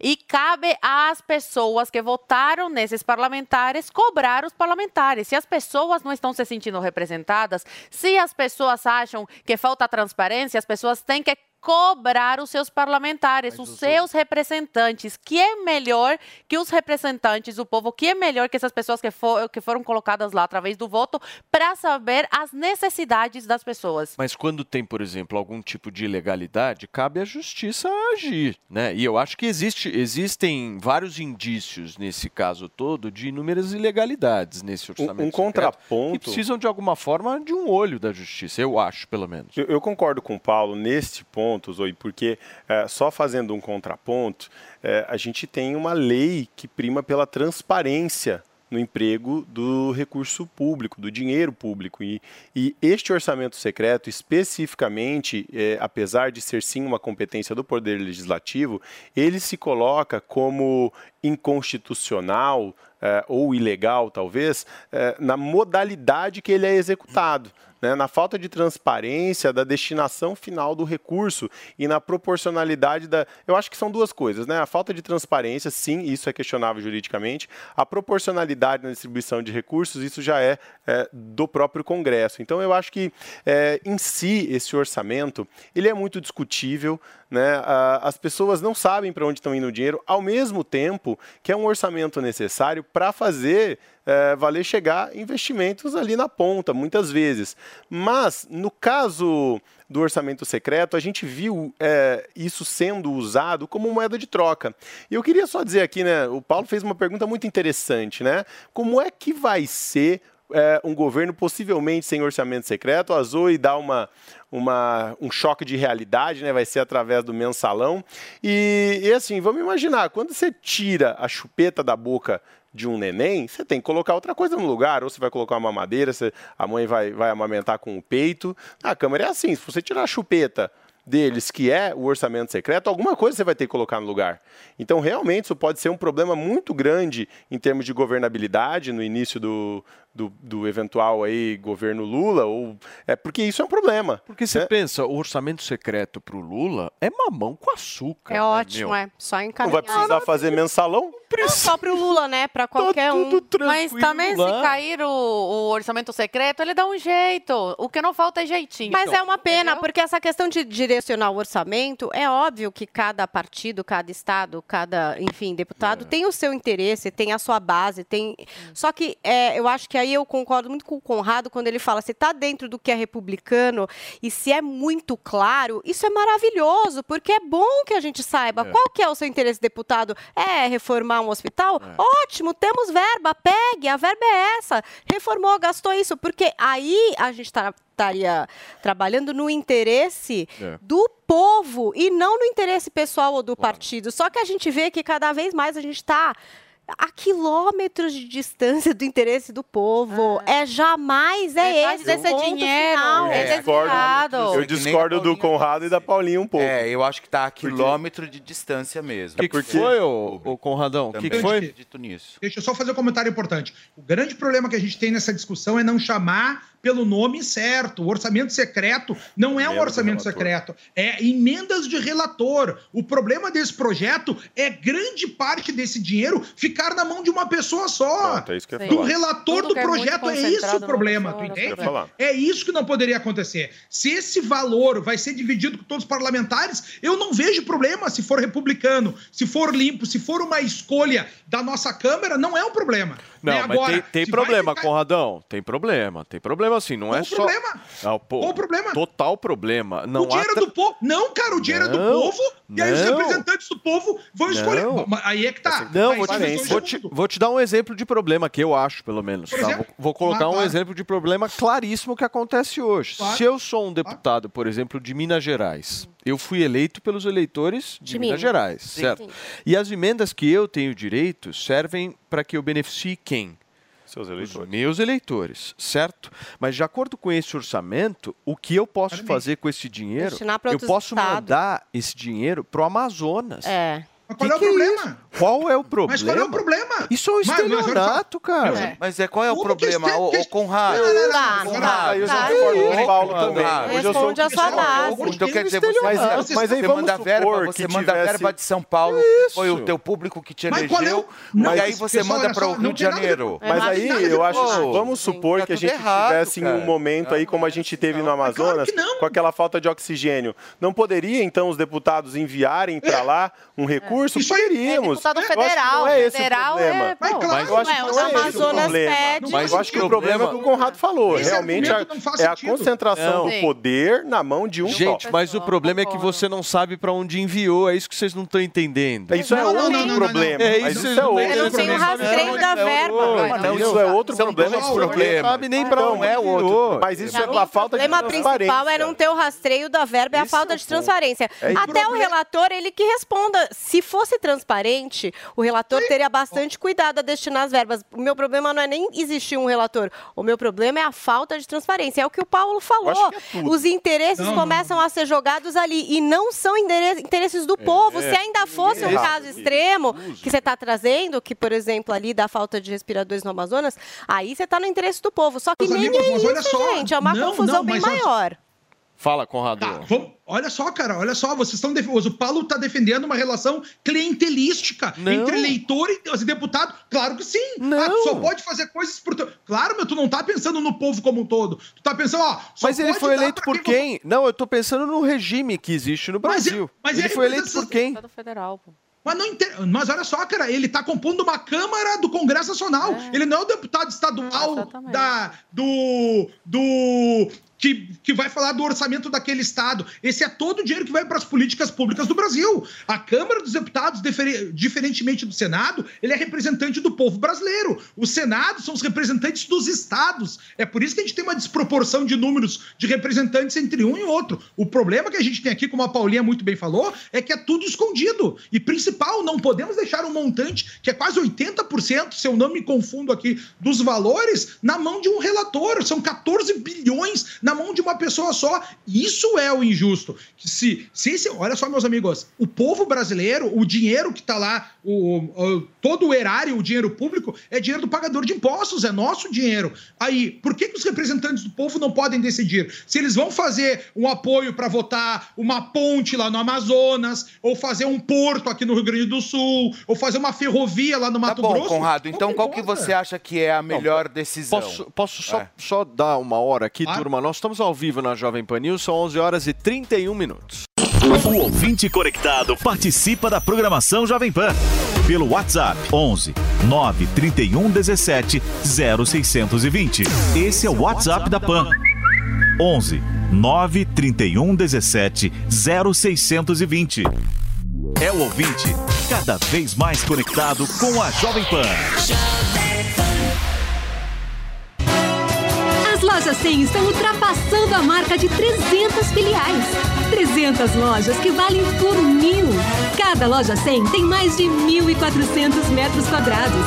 São lojas maravilhosas, enormes, climatizadas, super confortáveis, em prédios próprios e padronizados. Lojas com energia limpa e renovável. E com gente muito mais feliz em servir você. Loja 100. 300 lojas que valem por mil. Experimente o polvo provençal do Rufinos Restaurante. Uma deliciosa receita de polvo inteiro grelhado com alho e ervas de Provence. Acompanhe riso al nero de sépia. Para duas pessoas, imperdível. Rufinos Restaurante, no Itaim, Rua Doutor Mário Ferraz 377. Acesse rufinos.com.br. Sabia que quem tem um nível avançado de inglês pode aumentar em até 61% o seu salário? Com o curso de Inglês New, você pode conquistar aquela promoção que tanto sonha ou ainda trabalhar fora do Brasil. São mais de 200 aulas gravadas, além de conteúdos ao vivo toda semana para você interagir com o professor. Venha fazer parte do time de mais de 12 mil alunos que transformaram suas vidas através do inglês. Acesse a newcursos.com.br e garanta já a sua vaga.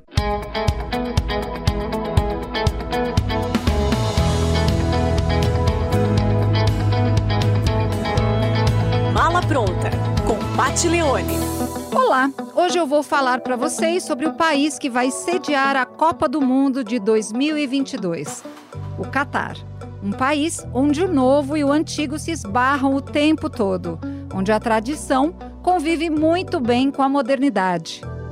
A população do Catar é constituída 80% de estrangeiros e somente 20% de catares.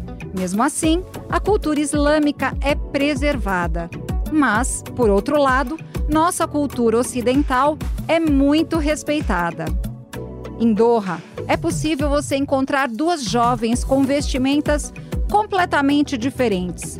Uma com uma burca e outra de tênis e calça jeans. Não é demais? O calor aqui, no verão, chega a 40 graus. Não se esqueçam que o Catar está no meio do deserto. E falando nisso, que tal conhecer um deserto coladinho no mar, na fronteira com a Arábia Saudita? O contraste da paisagem é incrível. Pense em um país onde a economia era baseada na extração de pérolas no fundo do mar. E hoje é um dos países mais ricos do mundo. Quer saber mais sobre o Catar?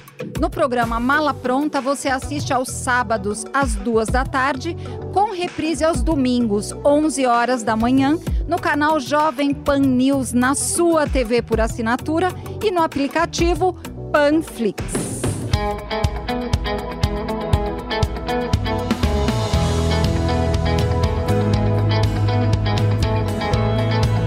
Pronta, com Pat Leone.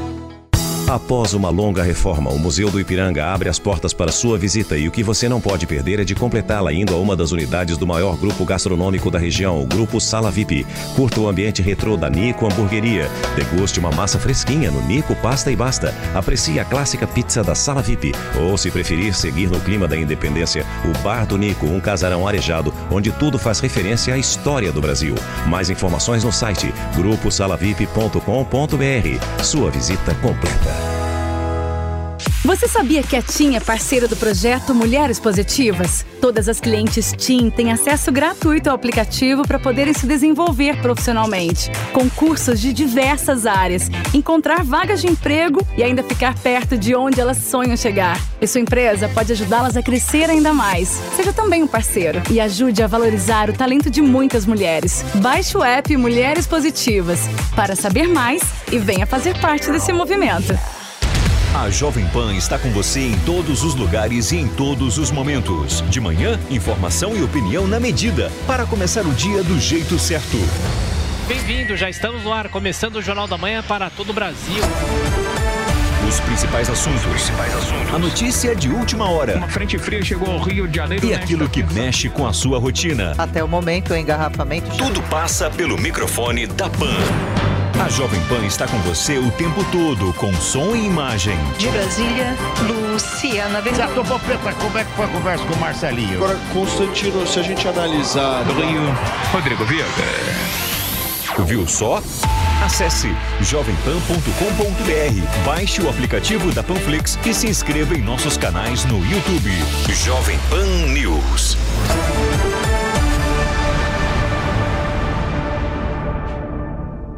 A França vai sair vitoriosa, porque o Marrocos deu trabalho ontem, viu? O Marrocos e os torcedores marroquinos. É, eu acho que a França é favorita, não pelo que fez ontem.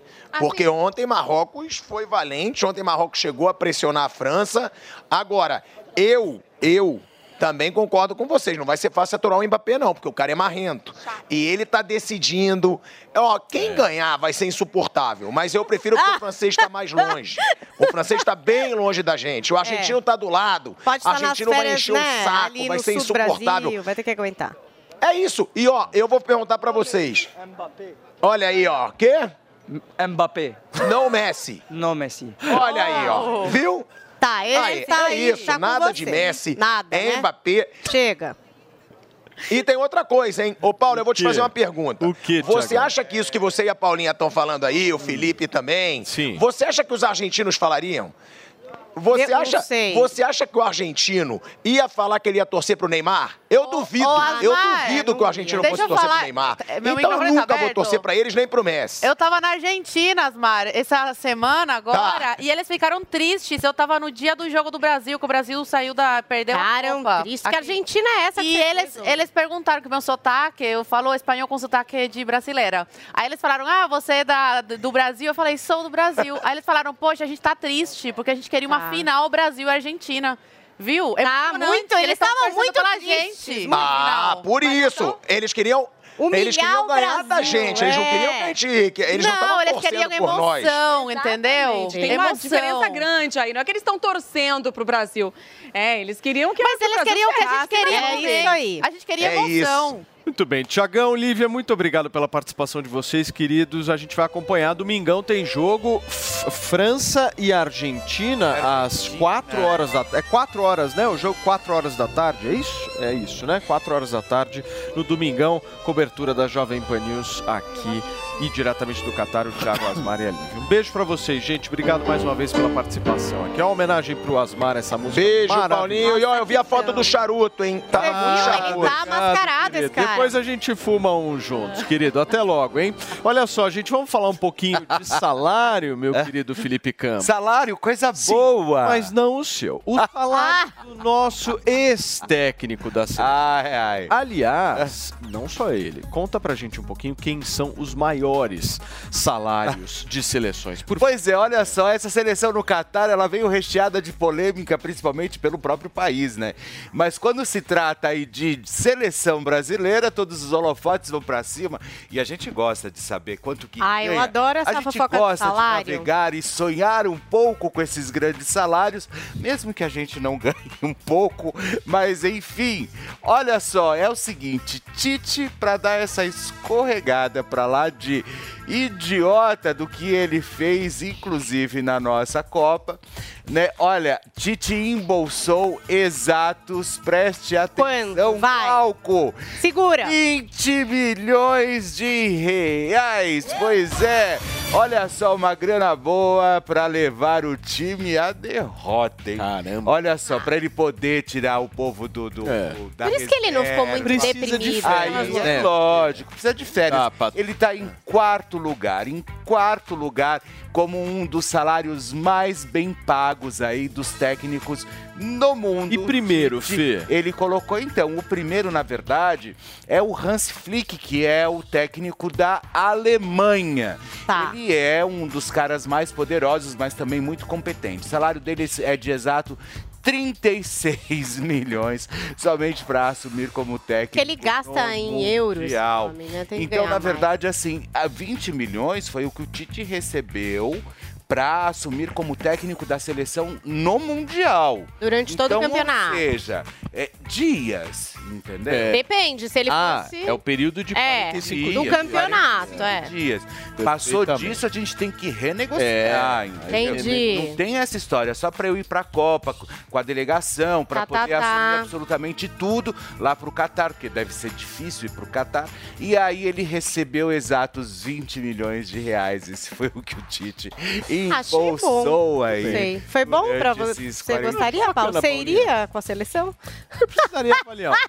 Não, né? Por Precisaria 20 avaliar. É. milha? Ah, Vamos avaliar. Tá, tá Ai, né? ai, Gostou. Beijo no Tite. Turma, são 11 horas e 42 minutos. Paulinha, deixa eu te fazer uma pergunta. Você acha que todo mundo que nos assiste nos acompanha já conhece a Brasil Paralelo? Gente, já trouxemos aqui pra vocês esse streaming que vai muito além de filmes e todo o catálogo é escolhido o quê? A dedo, Pra você poder apertar o play sem medo. Então, gente, se vocês querem saber um pouquinho mais, escutem essa novidade que eles acabaram de lançar na plataforma e a Paulinha vai trazer pra gente agora. É, a gente tá falando de um novo documentário, que é uma produção original da Brasil Paralelo, que é Varig, a caixa preta do Brasil. Até a gente já falou dele aqui no Morning, e sabe que as pessoas me mandaram foto de coisas que elas guardaram dos voos da Varig? Nossa, que legal. Copo, talher, guardanapo, cobertor, porque era um luxo o negócio, viu, Paulo? Ô, Paula, esse tema gira em torno de uma investigação bem detalhada sobre a primeira multinacional brasileira que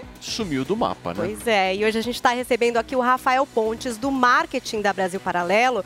Bem-vindo novamente, Rafa. Bom dia, pessoal. Paulo Matias. Tudo bem, Paulinha, Rafael? Fê, Beleza? Toda a audiência da PAN. Obrigado mais uma vez. Para falar um pouco mais dessa produção, né? Porque muita gente se pergunta o que é que aconteceu com a Varig, essa empresa que o brasileiro tinha orgulho, né, de voar, que a gente, assim, tinha como exemplo para o mundo na aviação. Perfeito. É, a história da Varig, ela mostra como que o Estado brasileiro muitas vezes acaba sendo um sócio indesejado da iniciativa privada. A boa verdade é essa. Então, a jornada da empresa mostra essa relação promíscua entre governo e iniciativa privada, é o que a gente chama de capitalismo de hienas, digamos assim, né? Então, o novo documentário da BP, as pessoas às vezes acabam ficando na dúvida, puxa, mas a Brasil Paralelo está falando sobre aviação, não é sobre aviação, é muito mais que aviação, é sobre a falência do nosso país. Não, é Por que, sobre que o política, Brasil não né? decola? Exatamente. Sobre essa, essa ah, relação ah, muito próxima né, entre Estado, iniciativa privada e como que, como que funciona essa lógica por trás ali das empresas Ô, e Rafa, o você governo. acha que a história da Varig, de alguma forma, da maneira como vocês estão contando nesse Hum. documentário, reflete o momento atual que nós estamos vivendo ou o momento futuro aí, os próximos? Sem sombra de dúvidas, É? sem sombra de dúvidas. A história, a, a jornada da empresa, ela ilustra, claro que respeitando as devidas proporções, mas o que acontece desde do, do pipoqueiro, sabe? Aquele, o, o rapaz que tem ali o seu carrinho de pipoca, o seu carrinho de cachorro-quente, que quer empreender, mas encontra ali muita dificuldade para prosperar, muita burocracia para acabar prosperando, até uma grande multinacional, como foi o que aconteceu com a Varig, né? Que era o orgulho nacional, a empresa, a maior empresa, a primeira multinacional brasileira, uma empresa extremamente relevante para o Brasil e que muito por conta ali dessa relação com o Estado e também tem a- a- o documentário mostra que houve também muita ingerência da empresa, questões de, de administração, mas misteriosamente sumiu do mapa e nós fomos a fundo investigar essa história que tá aí já estreou essa semana Varig a Caixa Preta do Brasil. Agora, Rafa, você tá sentado nesse sofá e eu sei, ele é quente. Pessoal que senta aí é um sofá meio quente, entendeu? E quem senta nesse sofá, meu amor, tem que trazer alguma coisa boa, alguma promoção pra quem tá assistindo e ouvindo o nosso Morning Show, hein? Sim, temos duas promoções. Quais? Promoção em dose dupla. A primeira é a seguinte: quem assinar Brasil Paralelo neste mês, assinando o plano inicial, o plano básico, que é o de R$19,00 mensais, destrava automaticamente todos os conteúdos do nosso melhor plano. Que é o meu preferido. Que é o que preferido tem da Paulinha. cursos, tem Que é aquele tudo. pacotão Que tem É. todos os cursos, mais de 90 cursos e formações. Então, assinando o plano básico, aquele baratinho de R$19,00, o que cabe no bolso, automaticamente quem assinar já libera o conteúdo do acesso total. E a segunda promoção, nós, nós anunciamos ontem, é uma parceria com a Arcris Arcangeli. Ela é, ela, ela é apresentadora do Shark Tank Brasil, exato, uma das maiores empreendedoras do Brasil.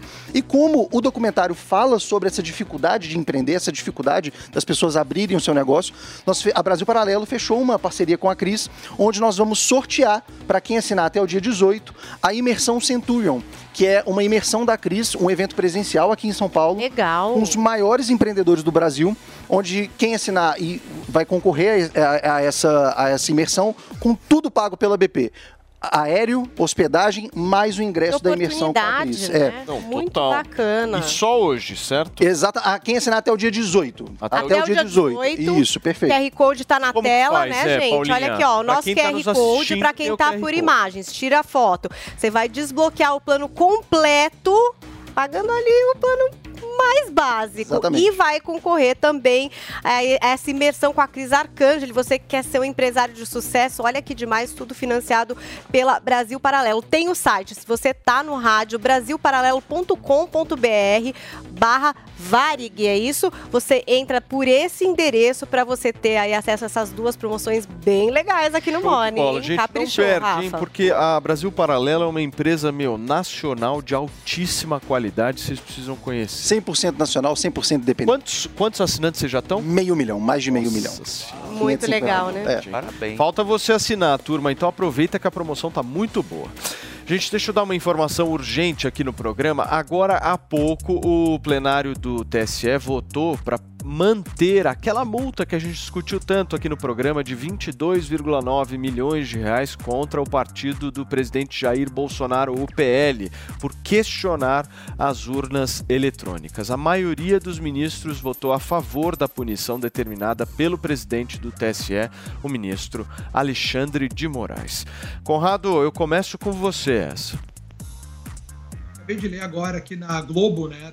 Que apareceu essa chamada e diz o seguinte: ó, Partido de Bolsonaro contestou urnas usadas na eleição sem apresentar indícios de irregularidade. Os caras colocaram todos os relatórios, contrataram uma, uma empresa para fazer toda a verificação e eles têm a cara de pau de mentir pra, para todos nós. E aí eu faço um pedido aqui a todos aqueles pais, irmãos, maridos, esposas, que tem algum parente vinculado ao Ministério Público ou à Justiça, né? Algum juiz ou um filho promotor, alguma coisa. Pergunta para eles, meu filho, por que que tu tá quieto diante de tanta ilegalidade?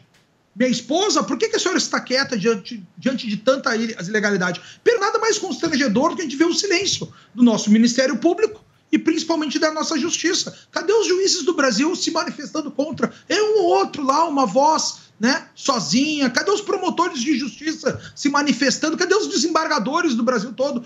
Todos em silêncio, uma vergonha. E eu digo, não é nem pro povo pedir, é para aquele que tá próximo, vizinho de porta. Sabe, agora é verão na praia, os caras vão estar lá tomando uma caipirinha, fazendo um churrasquinho, passa ali e pergunta, ô doutor, como é que tá? Por que, que tu não tá fazendo nada? É só assim que a gente vai levar o Brasil adiante, questionando as autoridades, principalmente quem está em silêncio. O que me preocupa aqui não é a vociferação dos maus, mas o silêncio dos bons, meus amigos.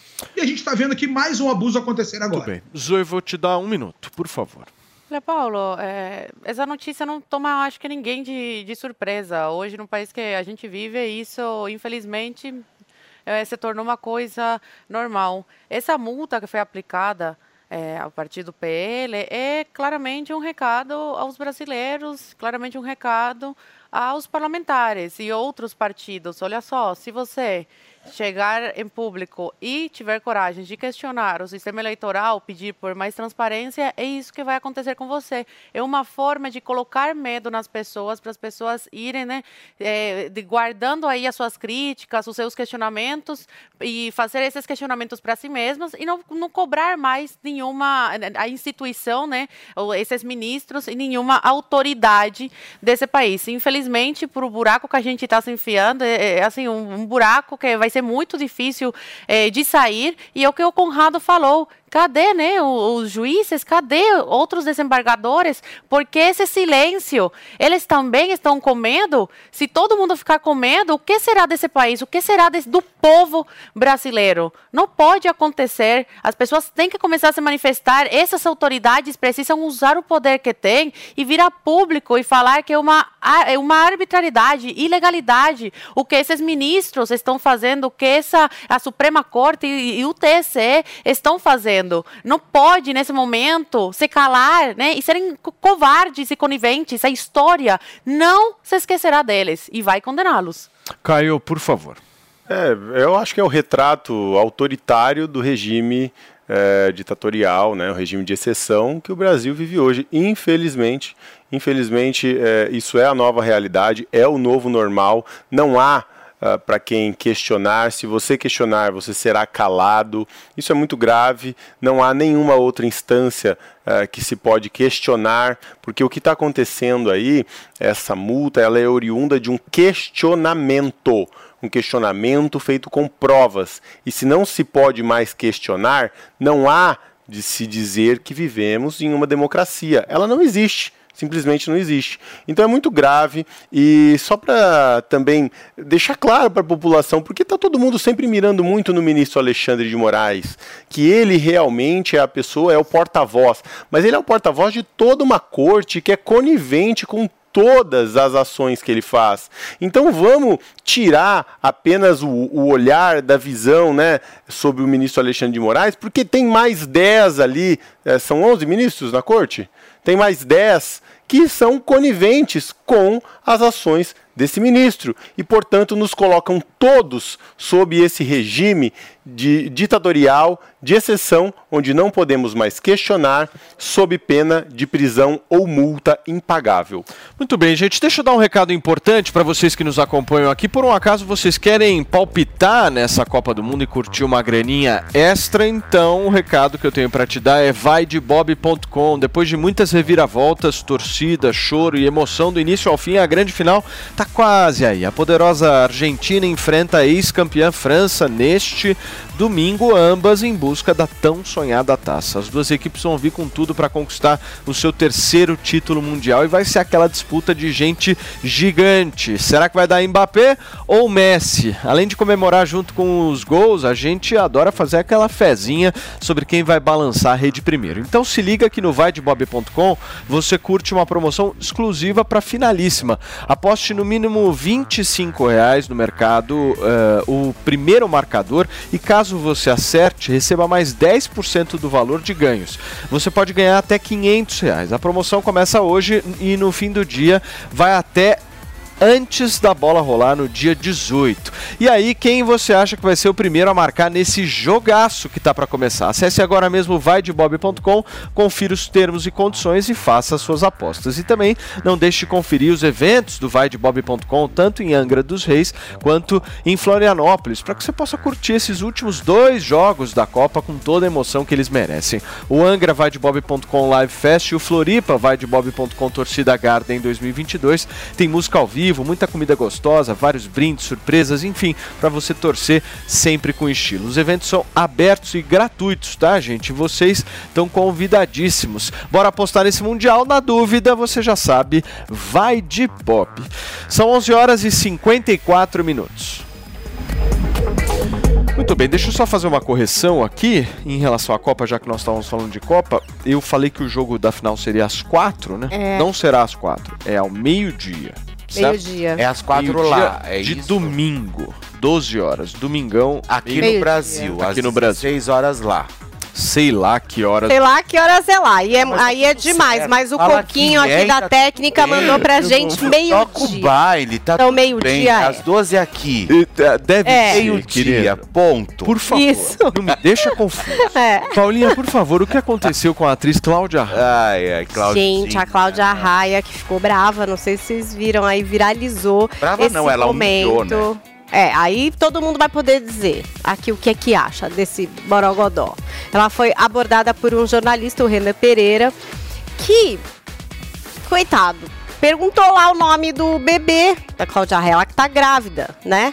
E aí que ela começou a responder esse homem, gente. Ela começou a falar ah, já você não acompanhou? Olha, você tá atrasadíssimo, você tá péssimo. Já contei na, na Maria Braga. Paulinha, É, pelo É um amor bebê, de né? Deus, que você não Zoe, sabe, Zoe. é menine. É, É o bebê. menino. É meninis. É o Luca. Luca. É um bebê, gente. Luca. Até ela falou, ó. Ela vai brigar com você. Ela vai Ah, brigar. Você não Então, sabia nem se era menino vida da menina. pessoa, vou lembrar do nome do filho dos outros? eu nem é. conheço a mulher. Mas então, a Zoe, ela não lembra, mas aí ela falava assim: ai, só você não sabe. Jornalista, né, amor? Tem que saber. Ah, tá tudo bem, enfim. Paulo? É só que o mundo sabe. O Luca é o novo Enzo. Você não ouviu falar disso? Mas quem é Enzo? Quem é Enzo é o filho dela mais velho. Celular. E ela falou e ela Gente, é eu conheço o pai. Ela revelou o Edson. nome. Edson. E ela revelou o nome com exclusividade. Sabe por que que teve essa história do nome? É que assim, No gente, da quando teve a história de Enzo, Enzo virou, é verdade, isso virou um dos nomes, não, mais falado, mais colocados no Brasil nos filhos. Menines. Enzo. Enzo virou um hit. Tipo, agora é tudo que é criança Enzo. da criatividade e Enzo. E aí um monte de gente ficou, nossa, depois do Enzo que ela lançou pro Brasil, qual será o próximo nome? E aí teve todo esse suspense que o Felipe tá trazendo, ela anunciou Ana Maria Braga que seria Luca. E aí tem gente, por exemplo, que acha que a Cláudia foi é, brava e tudo isso, e tem gente que acha que ela tava tirando um sarro do cara, tá? Ela se desculpou, ela falou que foi um mal entendido, né? Que foi um momento de descontração, mas aí fica É, pra conclusão de, vocês. fixação.